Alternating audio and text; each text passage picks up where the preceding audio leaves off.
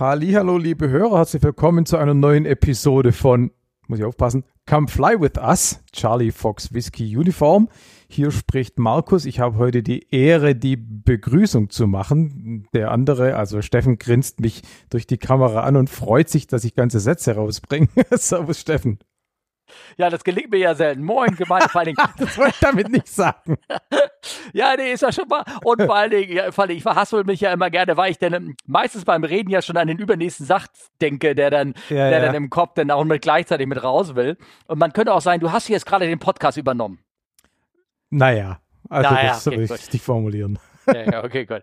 Es freut mich äh, tierisch, dass du Zeit gefunden hast, ähm, äh, mit mir wieder eine, oder mit uns oder für uns oder für unsere Hörer, wie soll man das nehmen, eine kleine Aufnahme Gemeinsam machen. in der Community. Ja, ja nee, das hört sich gerade so, wir bekommen so viel Input und ja, so ja. viel neuen Kram aus, aus dem Ding, ja. wenn ich einfach, das ist irre immer, wenn, wenn ich da sehe, was da kommt. Ne? Also das ist auch was, wo ich im Nachhinein sagen muss, das haben wir bei Omega Tau vergeigt, ja. Also wir haben ja schon auch immer wieder mal so ein bisschen Hörer-Input ähm, für die Fragen und so gesammelt. Das hat sich aber nie so richtig durchgesetzt. Es war auch viel Aufwand und oft waren die Fragen auch, also ich meine, bös formuliert, genauso wie ich Wikipedia lese, um auf Ideen für die Gespräche zu kommen, haben das die Hörer auch gemacht. Nur das bringt für mich keinen Mehrwert, weil Wikipedia lesen tue ich ja selber. Ähm, und, und insofern ist die Community nie so interaktiv oder so, so eng geworden, sage ich mal, wie, wie bei dir oder auch wie beim Airline Pilot Guy. Ne? Da ist es ja noch ausgeprägter. Und äh, das ist irgendwie ein bisschen schade. Ich meine, ich weiß nicht so genau, wie man es anders hätte machen sollen bei dem Interview-Podcast, aber das finde ich cool, dass die Community so aktiv ist bei dir. Ja, ähm, bei, bei uns, damit ich das mal sagen darf. Und ähm, ja, nee, das ist wirklich gut, aber das, ich glaube, das hängt aber auch mit zusammen, dass dieses, dieses, dieses Thema, diese Fliegerei ist ja etwas, was ja. viele Leute zusammenschweißt irgendwie, weil ja. das irgendwie so, ähm, das ist so wie Segeln auch, ne? Wenn du da mit deinem Boot irgendwo anlegst, ja, du bist auf die Hilfe der anderen Leute angewiesen und genauso ist beim Flugzeug irgendwo auch. Du, das ist irgendwie, man muss da gemeinsam anpacken, um die Dinger in die Luft zu kriegen, sozusagen. Beim Segelfliegen ja noch viel mehr. Ja, ja. Und ähm, und darüber hinaus ist es halt nur ein Thema und bei Omega Tau ja. waren es Millionen Themen. Klar, das ne? war jedes also, Mal was anderes, wo viele Leute auch nicht sozusagen intuitiv aus dem FF 17 Fragen hatten. Ne? Es gab ja. natürlich Themen, da war das so, aber naja, also wie gesagt, jedenfalls ist es, also ich habe, also um den äh, Kreis zu schließen, als ich Community ja. gesagt habe. Das, das hört sich schon wieder so, nein, nein ja, habe ja, ich eben nicht negativ gemeint. Ja, ich fand, ja, naja, okay, gut, alles klar. Gut. gut. Sehr, sehr, sehr schön. Ja, ja, genau. Und ähm, ich muss ehrlich sagen, wir haben jetzt zum Beispiel, ähm, ich habe einen Sendeplan für heute natürlich ein bisschen vorbereitet, aber mhm. den habe ich jetzt erst heute Nachmittag um vier zusammengeklebt und ähm, weil ich einfach so viel um die Ohren hatte und dabei hilft dann unsere Hörer unheimlich, weil sie auch jetzt gerade pingelt das auf meinem, auf meinem, äh, auf meiner Uhr hier, dass wir gerade eine Nachricht über Telegram irgendwie reinkriegen, ja. äh, da so Themen zu sammeln, daraus dem man dann immer irgendwas basteln kann. Klar. Und äh, es kommt, sind zwar viele Sachen passiert, ja. auf die gehen wir auch ein. Äh, ich habe zwei, drei Sachen hier, wirklich nur ganz wenige rausgesucht. Und dann schauen wir mal, wie lange wir darüber reden. Aber genau. erstmal spannende Sachen. Was hast du denn so gemacht? Naja, ich weiß nicht, ob das Wort spannend da so das treffend ist. Also nix eigentlich. Also, Na, also komm, ich hab mal, kennst du den alten Otto-Witz, wo der eine Postbeamte immer die Briefe abstempelt? So, tak, tak, tak, nee. tak, tak. Und dann wird er gefragt, ist das nicht langweilig? Ich sagte, nee, wieso? Ist doch jeden Tag ein anderes Datum. Ja? ja genau. Also man, kann die Sachen auf dem und dem Niveau. Ich ja, ja, nee, nee, ich war, aber es, ja? genau, also ich bin halt ein bisschen geflogen. Ich war ja. ähm, letzten Sonntag war das, glaube ich, oder ja. war ich in Augsburg mal wieder, also mal wieder auf einem kontrollierten Platz gelandet, so mit, so mit richtig Funken und Disziplin und Anweisung und, und Pflichtmeldepunkt und ATIS und so ein Kram, ne, was wir ja normalerweise auf unseren Feld, Wald- und Wiesenplätzen ja nicht tun. Ähm, ja, war gut, hat Spaß gemacht. Ähm, und dann habe ich zweimal äh, Taxi gespielt. Also wir haben äh, einen Flieger in die Werft bringen müssen nach Herzogenaurach und dann wieder abholen. Und ähm, da muss man ja dann immer irgendjemand hinfliegen, der dann den Flieger zurückfliegt und so. Und da habe ich zweimal Taxi gespielt. Ja. Was bezahlt denn der Verein? Ne, das sozusagen? bezahlt zur Hälfte der Verein. Also, ah, zur Hälfte nur? Ja, das haben wir irgendwann mal geändert, weil ähm, mh, ich glaube, der Grund war, dass irgendwie immer die gleichen sich diese Flüge zugeschustert hatten, weil es halt umsonst war und Dann haben wir gedacht, machen wir das ein bisschen anders, dass es die Hälfte kostet. Finde ich auch okay. Ich meine, ah, okay. ich, mein, ich muss es ja nicht machen. Ich bin mal wieder, ich bin in der Luft und Flugerfahrung und die Hälfte kostet. Und wenn dann noch jemand mitfliegt und der dann auch nochmal die Hälfte zahlt, bis beim Viertel, dann ist es echt in Ordnung. Ja, ja, okay. Na, also das passt schon. Ja, aber das ist auch nicht weiter weiter erzählenswert. Also. Aber nee, doch, ich finde es gerade interessant. Ich meine, du bist ja fliegerisch eigentlich ein alter Hase, kann man sagen. Zwar ja. dem Segelflugzeug, ja, ja. aber du hast da wie viel? Also 4000. Ja, genau. Ich wollte gerade sagen tausende Stunden, aber du hast schon echt viele Stunden. Gerade Segelflugstunden sind ja schon äh, qualitativ hoch anzubewerten. Aber dann sagst du mir, dass du, ah, mit Funken und Ansprechen und überhaupt, also sieht man mal, dass es anscheinend für dich denn trotz deiner hohen Flugerfahrung so Bereiche gibt, wo du sagst, hey, das ist irgendwie neu, ne? Ja, ich meine, ich meine ganz im Ernst, ich habe vor 35 Jahren mein BZF gemacht ja? Mhm. und habe dies, also mit den typischen VFR-Anflugkarten und Pflichtmeldepunkt und tralala, ne? kennst ja alles. Mhm. Ähm, und dann habe ich es ähm, 33 Jahre nicht mehr verwendet, weil du ja beim Segelfliegen, du machst das nicht. Du fliegst nie auf einem kontrollierten Platz und du machst ja, wenn du irgendwo landest und sagst, dann, dann, dann, dann funkst halt an, er sagst halt irgendwie Donnerstag Radio, Servus, 2 Mike in zwei Minuten zur Landung. Und das war's. Ja. Ja, okay. Und dann meldest du einen Gegenanflug. Aber schon allein dieser Spruch, ne, Delta so und so, Flugzeug, zwei Personen, VFR von nach in der in der Höhe, fünf Minuten vor, das macht niemand. Und ähm, auf kontrollierten Plätzen ist ja sozusagen noch äh, extremer, ja. Also das ist natürlich alles auch kein Problem, aber ja, du, du, fliegst ja auch nie mit FIS als Segelflieger. Ja? ja, ja also außer du ja. musst irgendwo durch eine TMZ durch und früher ging das ja auch noch auf FIS und so. Anyway, ja. Ich verstehe. Alles klar, ja, ja, ja. Und ich, ähm, und das ist ähm, ja etwas, oh Gott, habe ich das das habe ich, glaube ich, in einer, in einer anderen, äh, wollte ich das auch nicht in einer anderen Episode reinstellen, äh, die ich mit Olli machen wollte. Da um, ging es auch um einen Vorfall, wo ein Untersuchungsbericht rausgekommen ist, wo auch ein Airline-Kapitän äh, einen Unfall gemacht hat, mhm. sozusagen, in einem kleinen Flieger, der auch, wo er relativ neu war. Und ähm, wie du sagst, das hast du lange nicht gemacht. Für mich sind gewisse Sachen in dieser, in der Kleinfliegerei auch war Jahrzehnte nicht gemacht. Ja. Das IFA-Fliegen und gerade die, diese anderen Autopiloten und selbst die anderen Anflüge, die es dort gibt, die Verfahren, die wir im Großen gar nicht machen. Ja. Also konkret ähm, LPV-Anflüge und ähm, die äh, RNF-Anflüge, die also anders gestaltet sind, anders aufgebaut sind, die gibt es beim Großen nicht. Und das ja. ist irgendwie, es ist spannend. Und das für mich ist es auch, auch sozusagen neu, sozusagen. Ja. Ja, genau. Also ganz kurz, du sagst zweimal Transfer nach ähm, EDQH, was ist das? Herzogenaurach. Ach so, schon. Genau. Okay, ja. Bei Nürnberg. Äh, genau. Was? Nürnberg? Bei Nürnberg. Ah, okay. Und das ist ein Segelflugplatz auch? Nö, das, das? Nee, nee, das ist ein, ähm, ein Motorflugplatz. Segelflug ah, gibt es da, glaube ich, keinen. Ah, okay, alles klar. Ah. Genau. Ja, und, äh, spannend. So, genau. Ja, und ich habe meinen Segelflieger verkauft ähm, letzten Samstag. Ich habe da so ein großes, erstaunten Smiley da dahinter hingebracht. Mhm. Ähm, ist er denn weggegangen vom Platz oder äh, siehst ja, du ihn ja. noch und kannst du. Ja, okay. Er ist weggegangen, ja klar. Also sonst ging es ja nicht. Wobei die, Wieso? Jungs, die. Dann kann es ja sein, dass du es einem Vereinskollegen irgendwie verkauft hast. Das würde ich aber, glaube ich, nicht machen wollen, weil dann siehst du das Ding ja die ganze Zeit und darfst nicht mehr fliegen. Ah. Das geht nicht.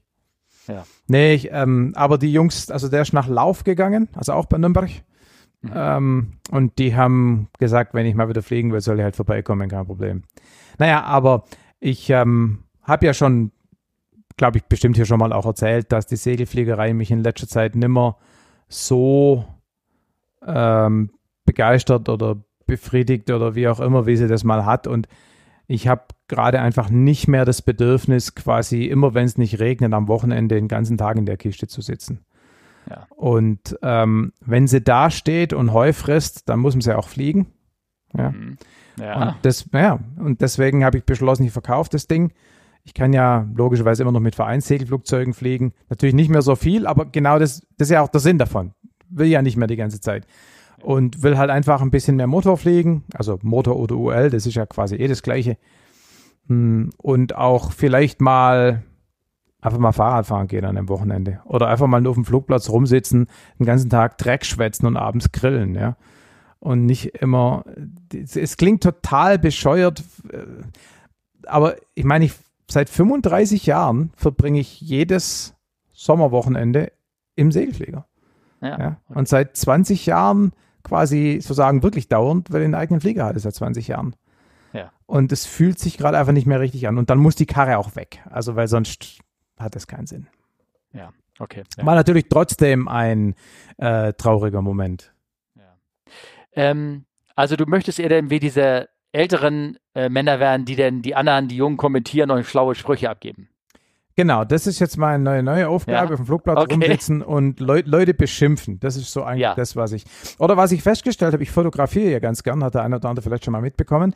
Und ja. manche Leute möchten nicht fotografiert werden. Die mögen das einfach nicht. Und wenn man dann auf dem Flugplatz rumrennt und Leute fotografiert, dann kann ich quasi zwei Leidenschaften verbinden. Nämlich einmal fotografieren und gleichzeitig Leute ärgern. Das denke ich, das hm. ist so eigentlich das, was wahrscheinlich so dann meine Aufgabe sein wird fotografierst oder filmst, filmst dann die Landung und die kommentierst du dann. Dann machst ja, du praktisch genau. drei, drei schöne Dinge für genau, dich. Genau, genau.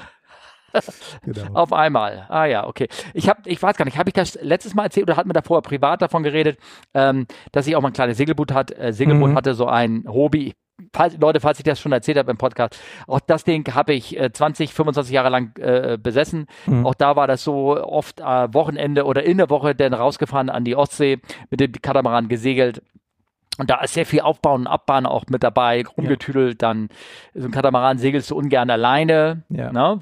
Weil wenn er dann kennt hat, dann hat den kriegst du nicht mehr aufgerichtet. Und ja. wenn du das in der Woche machst, da ist einfach auf der Lübecker Bucht, da segeln kaum Leute rum. Dann bis hängst du da in einem gekennten Boot vielleicht so, keine Ahnung, zwei Stunden rum, bis sich einer dann erbarmt, mhm. dir hilft, das Ding aufzurichten und so. Und ähm, genau, und deswegen habe ich das Ding auch äh, vor drei Jahren verkauft. Und wenn ich jetzt segeln gehe möchte, dann gehe ich, fahre ich zur Hamburger Alster, lege da einen Schein hin, gehe mit einer kleinen Jolle schön segeln, auch kann mich auch raushängen in dem Ding und so und dann ja gebe ich den Schein, äh, dann fahre ich wieder zurück, stelle das hin, gib mal ja. und dann irgendwas. Hab meinen Segelschein so, noch ich. und lege leg ich meinen Schein hin. Du meinst deine Lizenz zum Bootfahren? Ja, genau, richtig. Okay. Ja, ja. Okay, genau. Ja. Aber auch ein Schein, ein Geldschein ja, ja, natürlich auch hin. genau. Ja, also ich meine, das, das kann durchaus sein, dass sich das als Fehler rausstellt, das Verkaufen jetzt, ja. Aber mein Gott, dann, dann kauft man halt wieder einen in drei Jahren. Ich meine, wobei, also eins muss ich auch sagen, alleine garantiert nicht mehr. Ja. Also so viel fliegen, dass ich einen Flieger ganz allein brauche, werde ich sicher nicht mehr. Ja, ja, ja. auch naja. mit, mit Autos, ne? Ich hatte mal ein alt, sehr altes Auto und das habe ich dann auch äh, äh, irgendwann verkauft, ne? Weil alles hat irgendwie sein, seine Zeit. Das seine Zeit. Irgendwann ja. ist dann das irgendwie alles vorbei. Ne? Genauso ja. habe ich mal auch ein großes Flugzeug geflogen einen großen A380.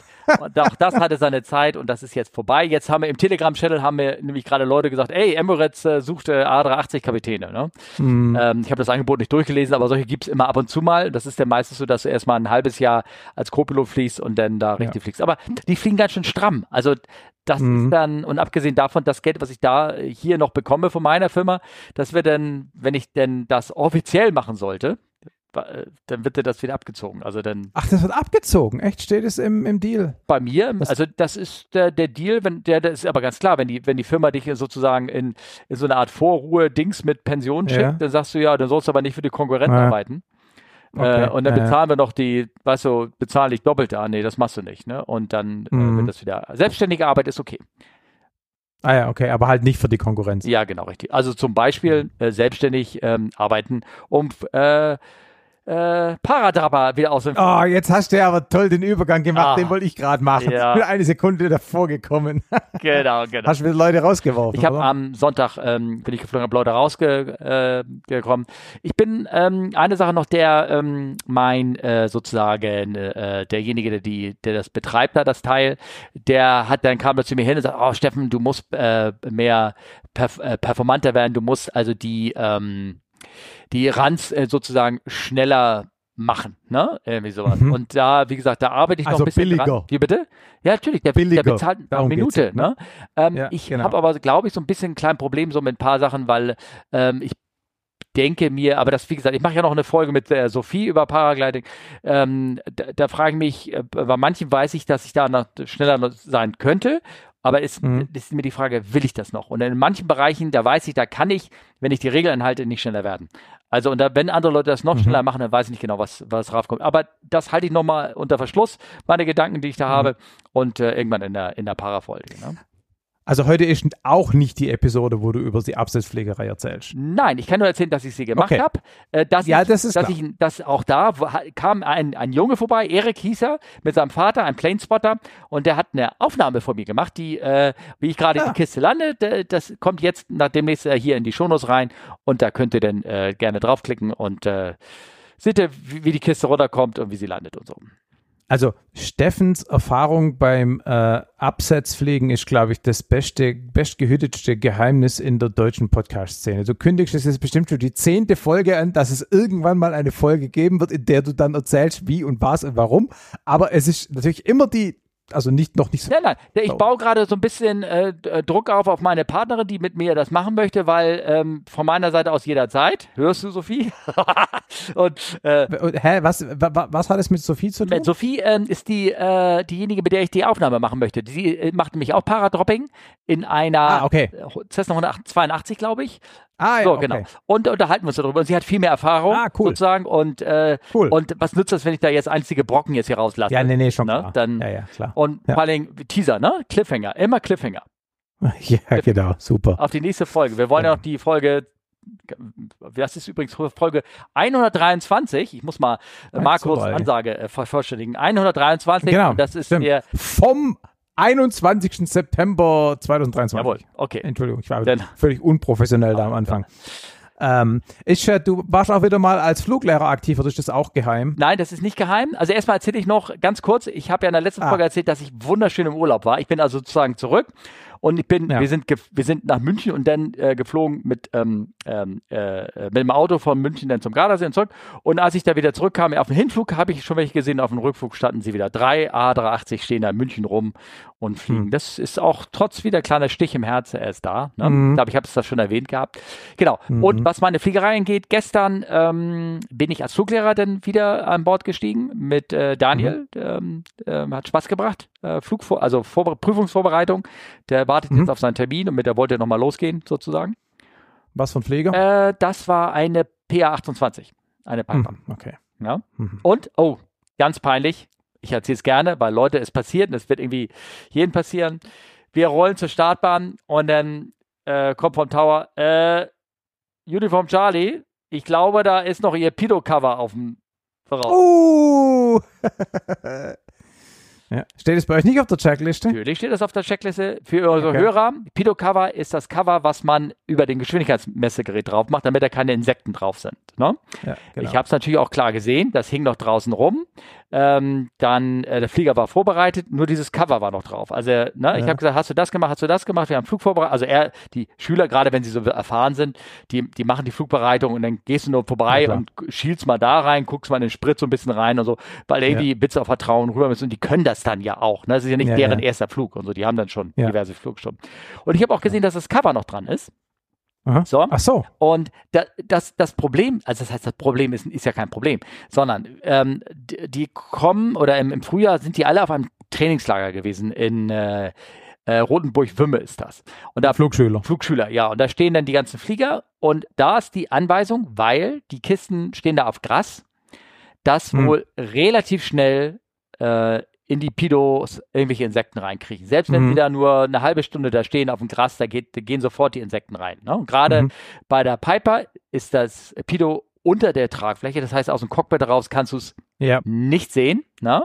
Und ähm, ich habe das gesehen, dass drauf ist. Und wir haben rumgetüdelt und dann haben wir irgendwas anderes gemacht, wie das ist, raus aus dem Floh und dann irgendwie, oh, wir Mhm. müssen los und da ist Tor schon auf und lass mal dann los. Und dann sind wir losgerollt. Ne? Und da war das Ding Mhm. noch drauf.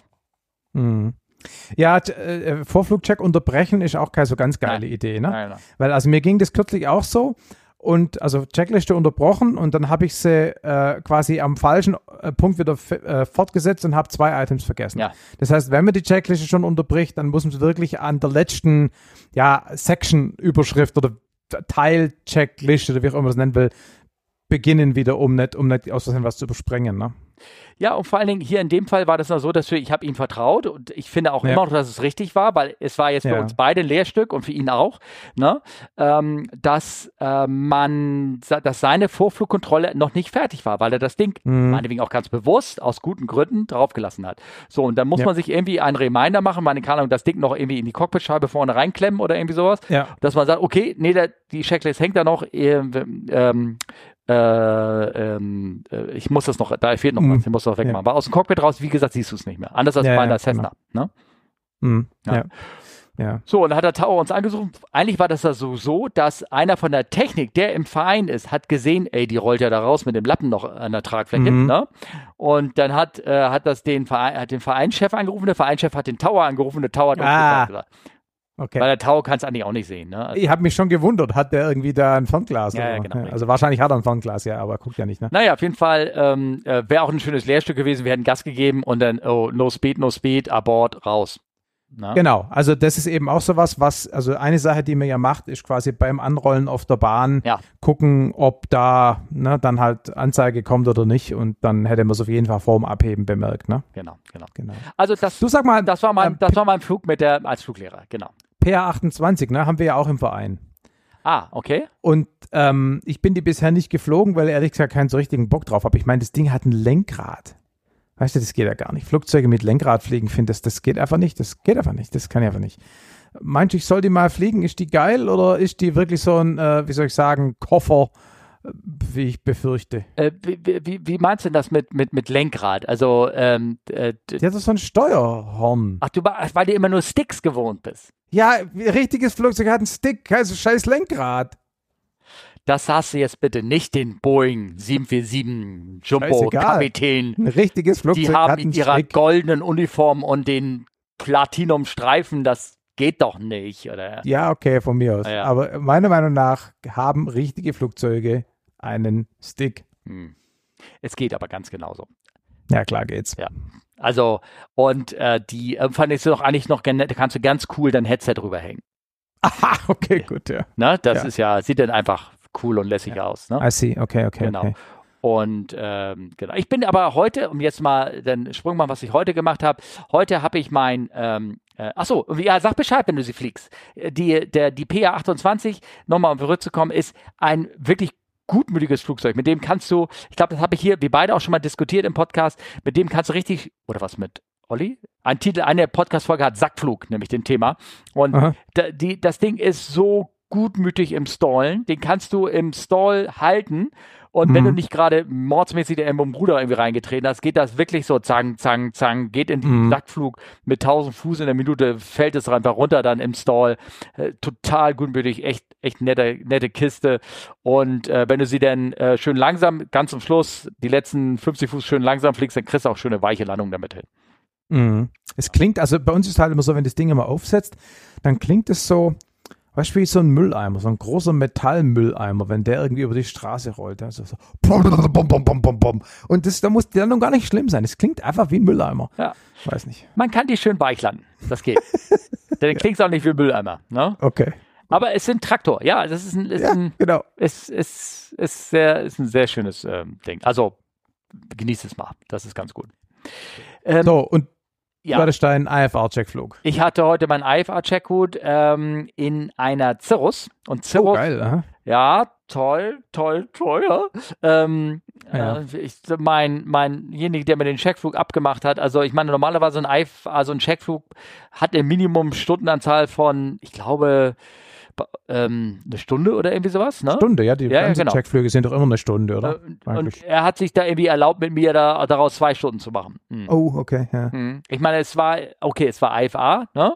Da ist manchmal, wenn du die Anflüge machst, dann die fressen halt Zeit, ne? Ja, und wir haben, ja. wir haben zwei Anflüge, drei Anflüge, äh, nee, drei Checks ineinander gemacht, so ein bisschen. Ähm, einmal den Vereincheck, einmal den IFA-Check und dann einmal auch ähm, den, die SAP-Verlängerung sozusagen, die damit mhm. auch, die reinkommt, die ist zwar noch nicht gültig, weil das nur ein Befähigungsflug ist, die kann er mir mhm. im Juli, dann kann er mir die abzeichnen sozusagen. Mhm.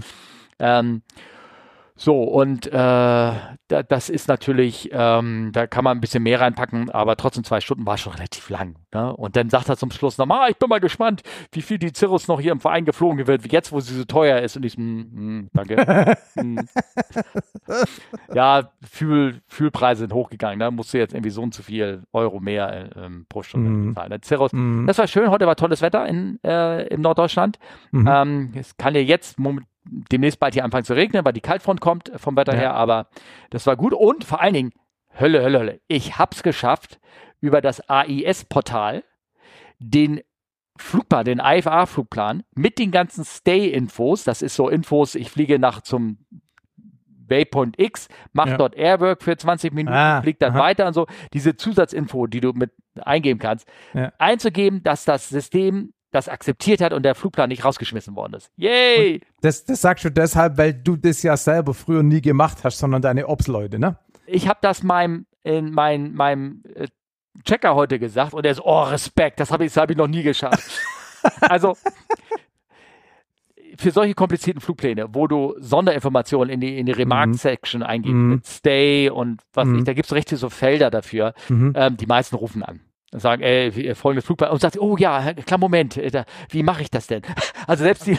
Die rufen dich dann zurück, ne, wenn du das da. Ähm, oder, nee, oder, das oder? nicht. Du gehst mit denen das gemeinsam durch. Ah, so, ah wo rum. bleiben sie denn? Wie lange? Ja, wann sie mal? Ich glaube, das muss in dieses Feld. Die ah, machen okay. das auch nicht so häufig. Die machen auch nicht oft. Äh, okay. Ja, ja, nein, die, da fallen, keine Ahnung, da sitzt wahrscheinlich, die, die Fluglotsen sitzen dann, ähm, ähm, keine Ahnung, einmal, äh, einmal im Monat, schätze ich mal, haben sie für ein paar Stunden die Aufgabe, das Telefon da anzunehmen, sozusagen. Naja, klar, ja. ja. ja. Ja, ja, ja. Also gut, ich habe es gemacht. Wenn wir dann Und bestanden einer, natürlich, ja, oder? Bestanden logischerweise. Ja, doch, bestanden. Ja, ja, war schön. Wir sind einmal nach Bremen, haben äh, in Bremen Weser Beacon in der Ecke, haben wir Holding geflogen, haben Airwork gemacht, haben Stall äh, gemacht, haben Steep Turns gemacht, alles, mhm. ne, so IFA-technisch und Unusual Attitude Recovery und dann äh, ein äh, VOA-Approach in, in, Bremen, ein ILS in Bremen und zurück nach Hamburg und da ein RNP-Approach. Ein LPV sozusagen. Mhm. Mhm. Da haben wir cool. das wieder, was ich gesagt habe. Ne? Ja, ja. Mhm. Cool. Aber wenn ihr einer von euch Hörern zuhört und er gibt auch IFA-Flugpläne auf und er benutzt den Autorouter, das ist auch ein tolles Tool, mit dem du Flugpläne aufgeben kannst. Der, der, ist auch gut mit dem Telegram-Bot verbunden, also hat einen eigenen Bot, wo man wo ganz viele Slot-Informationen, alles über Autorouter reinkommt. Wenn einer das schafft, so einen Flugplan mit Stay-Infos da aufzugeben, dann möge er mir bitte Bescheid sagen, wie das geht. Ich würde das gerne lernen. Und was ist dieser Autorouter? Das habe ich noch nicht ganz verstanden. Achso, Autorouter ist ein, ähm, ein, ein hm, kannst du dir, ist kostenlos, kannst mhm. dir auch ein Login besorgen und dann kannst du IFA-Flugpläne erstellen, der baut dir die Routen zusammen, du kannst auch WFA-Pläne natürlich da erstellen und er stellt dir dann auch ein Briefing-Paket zusammen und wenn du möchtest, schickt er auch die ganzen, als Paketlinie dazu, die ähm, Anflugkarten, die du brauchst mhm. und okay. äh, ähm, und wenn, wenn du möchtest, wenn du deinen äh, Telegram-Kanal damit, deinen Telegram äh, hier, User-Account damit verlinkt hast, oder nein, Quatsch, wenn du, ja genau, den Auto, der, der hat einen eigenen Autobot, ähm, der kann dir dann auch äh, die ganzen, alles über Telegram schicken. Auch wenn der Slot gecancelt wurde, wenn du Slot hast, wenn du den ah, Slot jetzt ändern ich möchtest. Den Bezug. Okay. Mhm. Na, du kannst dann über einfache Kommandos kannst du ähm, kannst du äh, einen Slot verschieben, die Departure-Zeit verschieben, du kannst cool. Landemeldung abgeben und sowas. Einfach okay. so Kürzel, so Bot-Kürzel. Ja. Ne? Ja. Den kannst du auch, ähm, äh, du kannst das auch mit deinem, wenn du sowas haben solltest, ein, dein Wetter-Account von äh, Wetter, flugwetter.de. Ja.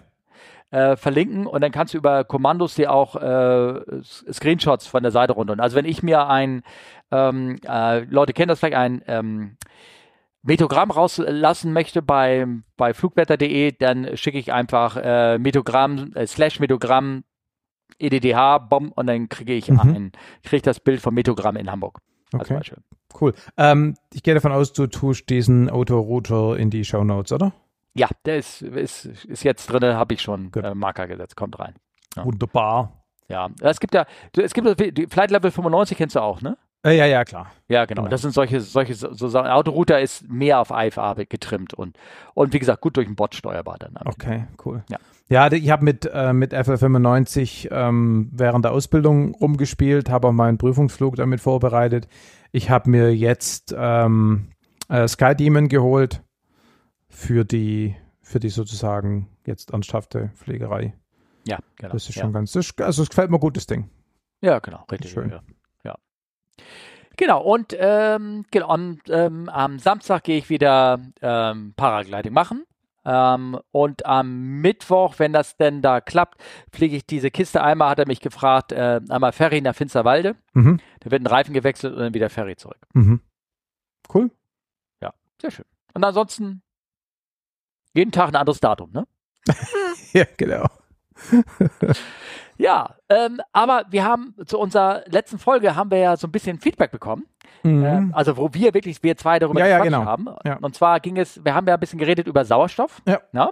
CFWU berichtete und Benjamin hatte gesagt, ob man nicht vom reinen Sauerstoffatmen irgendwie ähm, hyperventilieren könnte, nicht hyperventilieren, sondern irgendwie kurz oder schwindig sein Ja. könnte. Ja. Und er hatte dann unsere Folge gehört und dann hat er sich äh, nochmal, hat sich bedankt dafür sehr viel und hat Folgendes gesagt. Ähm, jetzt kommt der Feedback von Benjamin. Habe vorhin erst die letzte Folge mit Markus gehört. Danke, dass ihr euch dem Thema reinem Sauerstoff atmen so detailliert angenommen habt. Fand ich sehr interessant. Ich hatte zwischenzeitlich eine Freundin von mir gefragt, die Lungenärztin ist.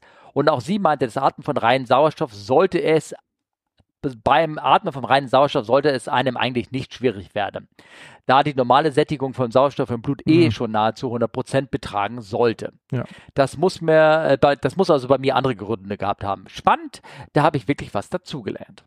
Sehr gut. Ja. Das freut uns. Also ich habe schon Ja. Vermutung gehabt, wahrscheinlich Aufregung oder irgendwas, Maske tragen. Vielleicht hat er so ein bisschen, ja, zu schnell oder zu schnell gearbeitet, hyperventiliert, Ja. so ein bisschen schwindelig geworden. Oder Ja, irgendwie so, genau. Ne? Ja.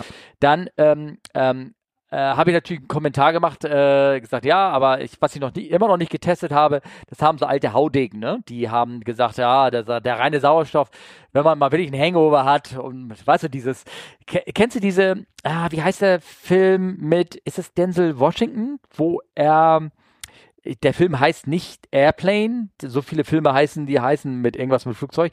Da fliegt er ähm, los und äh, da ähm, äh, die Szene fängt damit an, dass er eigentlich Drogen kompensiert, ko äh, Mhm. Alkohol trinkt und dann geht er zum Flugeinsatz und dann passiert aber mit dem Flugzeug etwas, dass hinten der Stabilizer ähm, kaputt geht, also die, dass die hintere Mhm. Höhenflosse aus der Arretierung rausgeht und er schafft es, den Flieger crash zu landen. Ähm, es, die meisten Leute überleben ähm, und äh, schafft es dadurch, dass er den Flieger einmal auf den Kopf dreht, dadurch verzögert und dann wieder richtig hindreht und dann, dann landet der Flieger ganz normal. Das ist so eine so ein, so ein sehr dramatische Crash-Szene. Es ist angelehnt an den Unfall von Alaska Air Mhm. Schnackenwack vor Santa Barbara, wo der Flieger auch ähm, seinen äh, Stabilizer, ich tue das mit in die Shownotes, Mhm. äh, seinen Stabilizer verloren hat. Also nicht verloren hat, sondern der, der es gibt einmal hinten die Höhen, das Höhenruder Ja, ja, genau, ja. und dann den ganzen Trimmel Horizontal Stabilizer. Genau. Und der ist an so einer Madenschraube, so einer Ja. großen, angebracht und die ist abgenutzt Ah, ja, gewesen okay, mhm. oder Deartierung. Das heißt, dieses Ding ist Hat drauf und runter geflappt.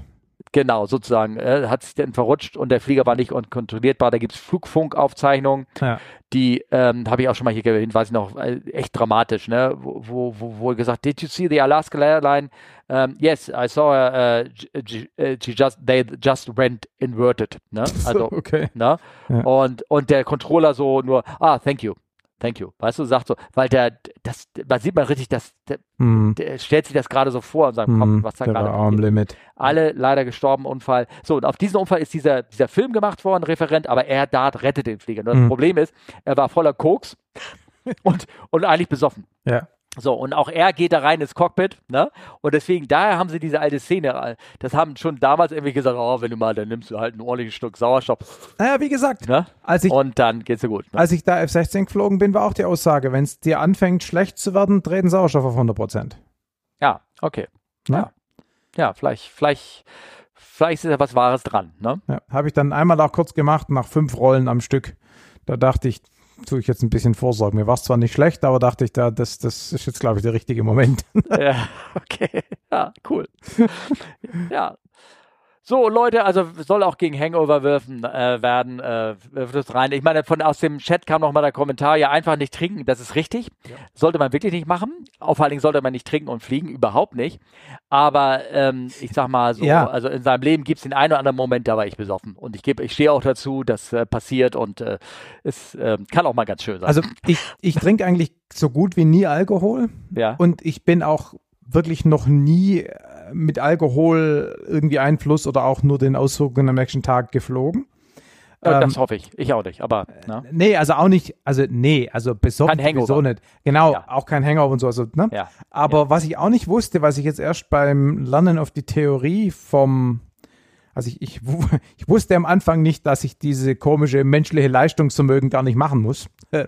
Also deshalb habe ich am Anfang mal anfangen zu lernen. Und was ich da gelernt habe beim Lernen ist, dass ähm, die Wirkung des Alkohols mit der Höhe und dem abnehmenden Luftdruck deutlich zunimmt. Ja.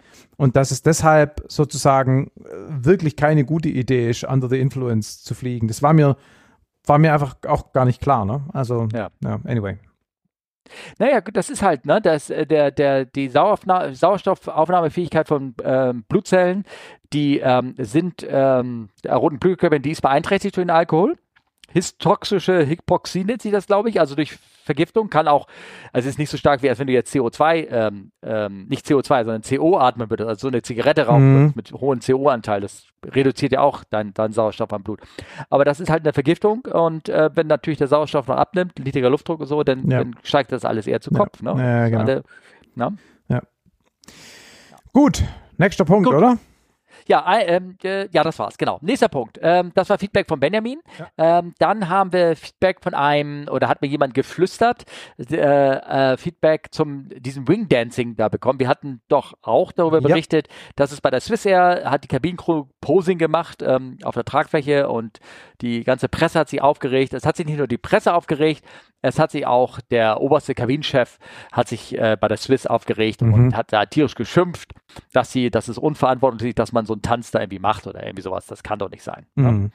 Also das gab da auch intern äh, ein Du-Du-Du, aber es wurde keiner entlassen, es gab da keine Abmahnung ja. oder irgendwas in der Art. Also das, das nicht. Äh, Firma musste irgendwas machen, sage ich mal so, ähm, aber dann, dann haben wir gesagt, äh, Leute, macht das einfach nicht nochmal. Äh, benutzt du Sonnencreme im Cockpit? Also ähm, ich benutze Sonnencreme in aller Regel vor allem für die Zeit, wo ich auf dem Flug, Flugplatz bin und nicht im Cockpit. Also na, Segelfliegen, du bist morgens um 8 auf dem Flugplatz, baust einen ja. Flieger auf, bist drei Stunden beschäftigt, bis du dann in Summe um 10 oder 11 Mal in die Luft kommst, abends auch wieder. Natürlich benutze ich da Sonnencreme, aber nicht spezifisch wegen im Cockpit.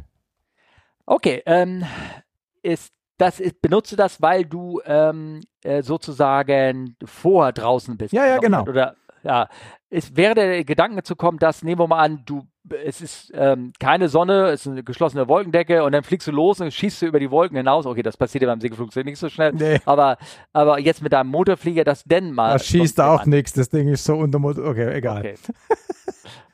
Ja, okay, I, I, take your point. Also über den Wolken, wo die Sonne scheint, ähm, da willst du ja. sagen, weil du eben über so viel der Atmosphäre bist, ist das vielleicht möglicherweise noch intensiver als unten, mhm. oder? Und deshalb sollte man auch, wenn die Sonne nicht scheint, Sonnencreme verwenden? Ja, also folgendes, der Hintergrund ist wieder Feedback von unseren Hörern. Äh, da hat einer Link äh, gepostet und zwar ging es um Höhenstrahlen beim Fliegen. Mhm. Und er hat das falsch verstanden, weil er hat das nämlich dann auf die ähm, UV-Strahlung. Ach, okay. So, genau. Also er hat das falsch verstanden und auf die UV-Strahlung und was, ist denn das für ein Quatsch? Da durch die kleinen Fenster und ne, das geht da ja. gar nicht so durch. Aber ähm, dann haben ähm, die anderen im Channel haben ihn korrigiert. Du, das geht ja um Höhenstrahlung. Ja. Äh, und glaube, darüber haben wir schon mal erwähnt, äh, dass das fliegendes Personal strahlen exponiert ist und auch ein eigenes Strahlenschutzkonto hat. Ja. Ähm, also von der Seite ja, das ist ein Thema und ist auch ein Thema für jeden Passagier dann, auch für viel, viel Flieger, kann ich mal ja. sagen. Und da gibt es so Tabellen und wo man ähm, ähm, sich das reingucken kann. Ich habe da einen Link dazu gemacht, da äh, könnt ihr euch gerne das äh, reinklicken.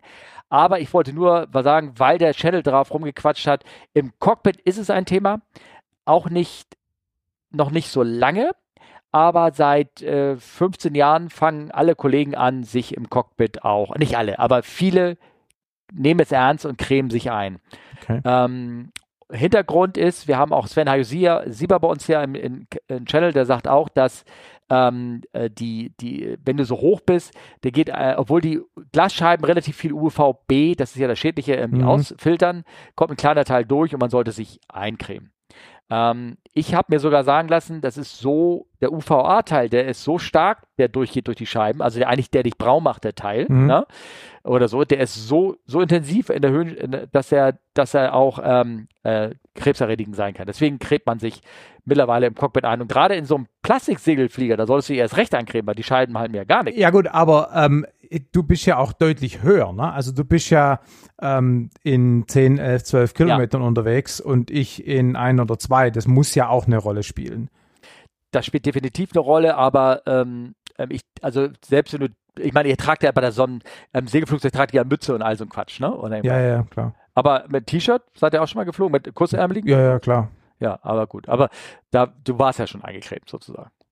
Meistens im Sommer, ja. ja also, also, ja. Genau. also ich creme mich eigentlich jetzt mit der ähm, mit der Caravan, wenn ich da hochfliege, creme ich mich auch ein. Ne? Auch wenn es hochgeht, auch wenn die, äh, die hat auch nur Plastikscheiben, aber ich gehe ja hoch kurz auf 130, äh, 130, Flight Level One Tresor, also ja. 13.000 Fuß, ganz kurz hoch und ich creme mich an. Es gibt ein Studio aber noch, das ähm, dir äh, für die, vielleicht holen ja auch Cockpit-Leute zu, äh, die UV-Belastung im Cockpit ist nicht hoch, es sei, du bist in der direkten Sonne. Ja. Also die, die Streustrahlung, die im Cockpit drin ist, ist ja, ja, klar. Ja, die klar. also durchs Weltall kommt oder irgendwie sowas, keine Ahnung. Oder durch das blaue Licht. Das wollte ich auch nochmal als kleines Feedback geben, auch aus Diskussion aus der Gruppe hinaus entstanden. Sehr schön. Ja, toll, ne? Ähm, so, aktuelles. Ah, aktuelles. Ich habe das für dich jetzt rausgesucht, weil du ja immer so dem, der Militärfliegerei so ein bisschen nahe stehst. Mhm. Das hast du, davon hast du sicherlich gehört, oder? Habe ich gehört, aber ich kann mit der Überschrift nicht so richtig viel anfangen. RC 135R und B737, hä? Ist das falsch? Ja, klar. Erzähl mal, was habe ich da falsch gemacht? Ja, das ist, was hat nichts mit 737 zu tun. Die RC 135 ist eine 135, also eine 707. Ah, okay. Äh, ich dachte, das sei, also ich habe in irgendeinem Artikel gelesen, dass das eine, ähm, eine, also es geht um ein, ein, ein, von der UK Royal Air Force eine, äh, ich dachte, das wäre eine 737 gewesen, aber du nee. sagst, es sei eine 707. Also es gibt, es gibt. So eine Art AVAX ist das, ne? Nee. Also, nee. Ähm, so, also von der KC 135, was ja im Grunde der Tanker, was ja genau, im Kerosin Caterer. Genau. Was ja im Grunde die 707 ist. Ja. Gibt es jede Menge Spezialvarianten. Also wirklich jede Menge. Ähm, und also die die mit dem besten Namen ist das fliegende Klo, also die WC 135, das ist der Wetteraufklärer. Äh, ähm, aber das nur äh, am Rande. Moment, wer ist das WC? Was? Wer macht das was? WC, Weather. Und wer fliegt das? Die amerikanische Luftwaffe. Ah, okay. Genau. Und es gibt eben die E3, also die AVAX. Das ist auch auf Basis von der 707. Und dann gibt es eben die RC 135. Und von dessen ähm, ne, also Aufklärung und elektronische äh, Kampfführung, also Störung. Na? Und da gibt es 10.000 nicht ganz, aber bestimmt 20 Untervarianten. Ja? Ähm, und ein paar davon fliegen halt die Engländer auch. Und ähm, um die geht es hier. Inzwischen, also die, der Nachfolger der AVAX mit dem Pizza-Ding ja. obendrauf, mhm. der Nachfolger davon wird ein Flieger auf Basis der 737. Mhm. Aber, aber die, die AVAX und auch die RC 135, also alles, was 135 ist, ist die 707, der Vierstrahler. Okay, okay. alles klar. Gut. Anyway, und ähm, hier geht es darum, dass ähm, es gab wohl etwas, was ausgesehen hat wie ein Zwischenfall, also dass äh, mehr oder weniger aus Versehen ein russischer ähm, Chat, ich weiß nicht, was es war, vermutlich Su-27. Ja, genau. Genau, die anderen kommen nicht so weit. Ähm, quasi den mehr oder weniger abgeschossen hat, ja, also nicht getroffen, aber so halb. Und das kommt jetzt wohl raus, dass das mehr oder weniger Absicht gewesen sein ja. hätte können, ja. sollen. Genau. Genau. Also, dass er quasi vor den Bug geschossen. Genau. Ähm, äh, der, der Vorfall ist letzten Sommer passiert. Ja. Äh, jetzt habe ich also jetzt, also so ein Aufklärungsflugzeug der Engländer flog da längst, hat den, ne, die machen ja Aufklärung, hören den Funk ab, alles Mögliche. Ne? Ja, und vor allem, was die vor allem machen, ist so äh, Radarsignaturaufklärung, also um rauszukriegen, wo welche Radars stehen. Und dann ist es oft so, dass man Kampfflugzeuge vorausschickt, die so ein bisschen so halb in den Luftraum eindringen, also nicht wirklich eindringen, aber bis kurz davor und dann abdrehen, was dann die Radars am Boden dazu motiviert einzuschalten und auch die Zielaufschaltungsradars und dann kann nämlich die dahinter fliegende RC-135 die Radarsignaturen aufzeichnen, gucken, was für Leistungen da sind, was für Radars das sind und daraus schließen, was für Luftabwehrsysteme da deployed sind und so weiter. Also das ja. sind so die Spielchen, die da gespielt werden. Ja, ja. Ja, spannend. Ähm, naja, und die hören ja auch den Funk ab. Und jetzt hat man nachträglich praktisch ähm, bekannt gegeben, das wusste man schon die ganze Zeit, aber man hat das irgendwie ganz vorsichtig heruntergespielt, mhm. dass ähm, der eine, das war, die sind ja immer zu zweit, diese Jets, wenn mhm. die da irgendwo rumfliegen im, im Luftraum, ja. und dass der eine ähm, das Kommando falsch verstanden hat, was von unten kam und hat gedacht hat, er hatte jetzt den Abschussbefehl und hat tatsächlich ganz bewusst eine aktive Rakete auf das Ding abgeschossen. Ah, okay, das heißt, es war dann nur Glück, dass es, es nicht getroffen hat. Reines Glück, dass diese Rakete die nicht getroffen hat. Also entweder war entweder haben die dann äh, eine, also hier elektronische Kampfführung gemacht mhm. und konnten das Ding irgendwie umleiten oder sowas. Glaube ich auch nicht, ne? Glaube ich nicht. Ähm, oder also so Details, aber die haben, das Ding ging daneben, mhm. ne? Und dann hat der andere ihnen gesagt, ey, das war kein Schussbefehl, du nicht machen und so. Die haben den ganzen Flug, hat doch auf den anderen geschimpft und gesagt, nein, ich habe den Schussbefehl und hat die zweite Rakete auch noch abgeschossen. und die hat auch nicht getroffen. Und entweder sagt man, entweder hat er hat er den Knopf nur halb gedrückt vielleicht und den, den, die Abschusssequenz wieder unterbrochen oder sowas. Die Rakete hat sich nur gelöst. Okay. Die ist praktisch vor, die, die zweite Rakete ist nur abgefallen, blub, rum. Okay, das, das darf aber auch nicht, das darf auch nicht durch einen Knopf halb drücken passieren, ne? Also ja, werde ich nicht. ah, okay, also whatever. Ja, ja, genau. Eine, kann, äh, oder was weiß ich, keine Ahnung. Auf jeden ja. Fall, äh, ich habe die Artikel hier verlinkt, die, die sind da drin. Ähm, und ich meine, das ist natürlich echt eine spannende Sache, dass, ähm, ich meine, wäre das Ding abgeschossen worden. Ich meine, da sind zwei Typen, naja. Wie alt, was, keine Ahnung, ne? Die machen eine, eine taktische, das ist ja nur eine kleine taktische Entscheidung, ja. die sie da fällen. Ja und auch fällen dürfen müssen oder teilweise auch machen müssen. Ja, das stimmt nicht her. ganz. Das stimmt ja, nicht ganz. also im, in einem aktiven Krieg schon. Ja, ne? aber, ja okay, ja. aber es war, es war ja kein aktiver Krieg. Nein, nein, nein, nicht zwischen den beiden Parteien. Genau, eben. Genau. Also es gibt ja, ja, da diese Rules of Engagement, die genau ja. sagen, unter was für Bedingungen du wann welche Waffen gegen wen an welchem Ort zu welcher Zeit einsetzen darfst. Ne? Ja. Da beklagen sich die Militärpiloten ja ständig, dass sie immer irgendwie zehn Seiten DIN A4 mitnehmen müssen, um in jeder Situation dann nachlesen zu können, ob sie jetzt reagieren dürfen oder nicht. Ne? Ob sie es richtig gemacht haben. Ja, genau. Und wann sind, also das ist teilweise ja, ja relativ absurd. Aber okay. Mhm. Und die sind wahrscheinlich äh, äh, Mission äh, Specialized, ne? Also je nachdem, äh, wie gerade der Konflikt ist, ne? Ja, genau. genau. Ja, genau. genau. Ja, ja, genau. genau. Naja, auf jeden Fall, ähm, ähm, naja, aber trotzdem, dass, dass, dass die beiden, das könnte das schon ja. so, ein, so einen nächsten Weltkrieg auslösen, ja, ne? Sowas. Das ja. ist ja das Ding, dass, dass, dass man dass, dass, ja die, dass, dass man immer gesagt hat, die Wahrscheinlichkeit, dass das eskaliert, ist relativ hoch. Gar nicht unbedingt zwangsläufig deshalb, weil das jemand will, sondern weil aus Versehen was dumm geht. Ja, ja, das war ja wie damals, wo diese äh, Raketenabwehrrakete in, wo war das, in Polen runtergefallen Polen ist, ne? Ist, ja. Ne? Da, ja. da war es ja die genau gleiche Story, ja. Und da hat sich halt Oder jetzt die Rumänien. Äh, Rumänien. Genau. Ja, genau. Genau. Ja. Also und, und hier das ist genauso. Das, da passieren einfach, es passiert immer irgendwas Dummes, wie überall.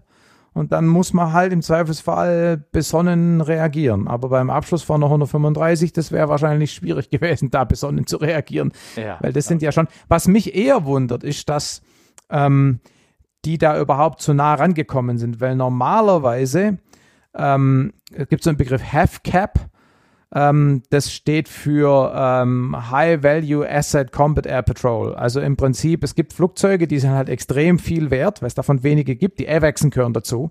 Ja? Und solche Dinge eigentlich auch. Die werden normalerweise eigentlich immer begleitet von ähm, Jägern, die entweder voraus oder oft auch drüber fliegen, um dann von oben quasi zu gucken, wer nähert sich und so. Und insofern ist es eigentlich erstaunlich, dass sich dem Ding überhaupt etwas so nah nähern konnte, dass es in Raketenreichweite gekommen ist. Also scheint muss die Situation noch so entspannt gewesen sein, dass der da alleine rumgeflogen ist, was ich aber komisch finde. Also das, ah, okay, wie immer, finde ich komisch. Also ich glaube, Fighter-Begleitschloss für ein englisches Flugzeug können ja nur die Amerikaner liefern, Wieso? oder?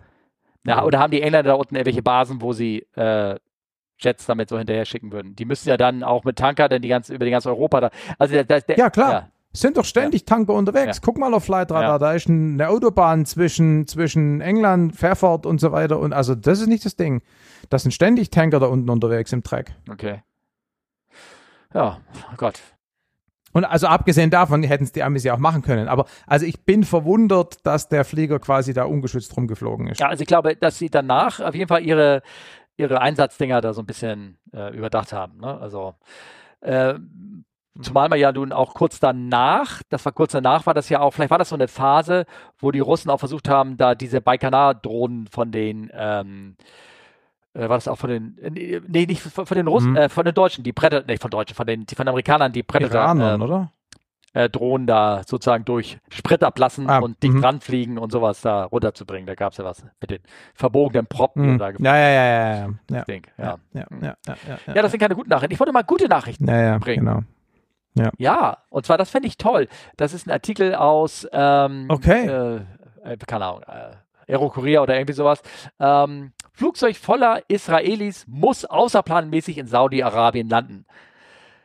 Hört, sich, hört sich jetzt irgendwie dramatisch an, aber da, der eigentliche Kicken da drin ist, ähm, dass äh, das war ein, eine, ein Charterflug von den Seychellen Richtung Tel Aviv. Und äh, der hatte, das drei ähm, äh, 21 Mhm. Long Range oder irgendwas Mhm. gewesen. Und der musste, äh, die dürfen mittlerweile über Saudi-Arabien rüberfliegen. Die Flieger mit Ziel Tel Aviv. Immerhin, also der Luftraum ist ja irgendwann geöffnet, also schon mal eine positive Sache.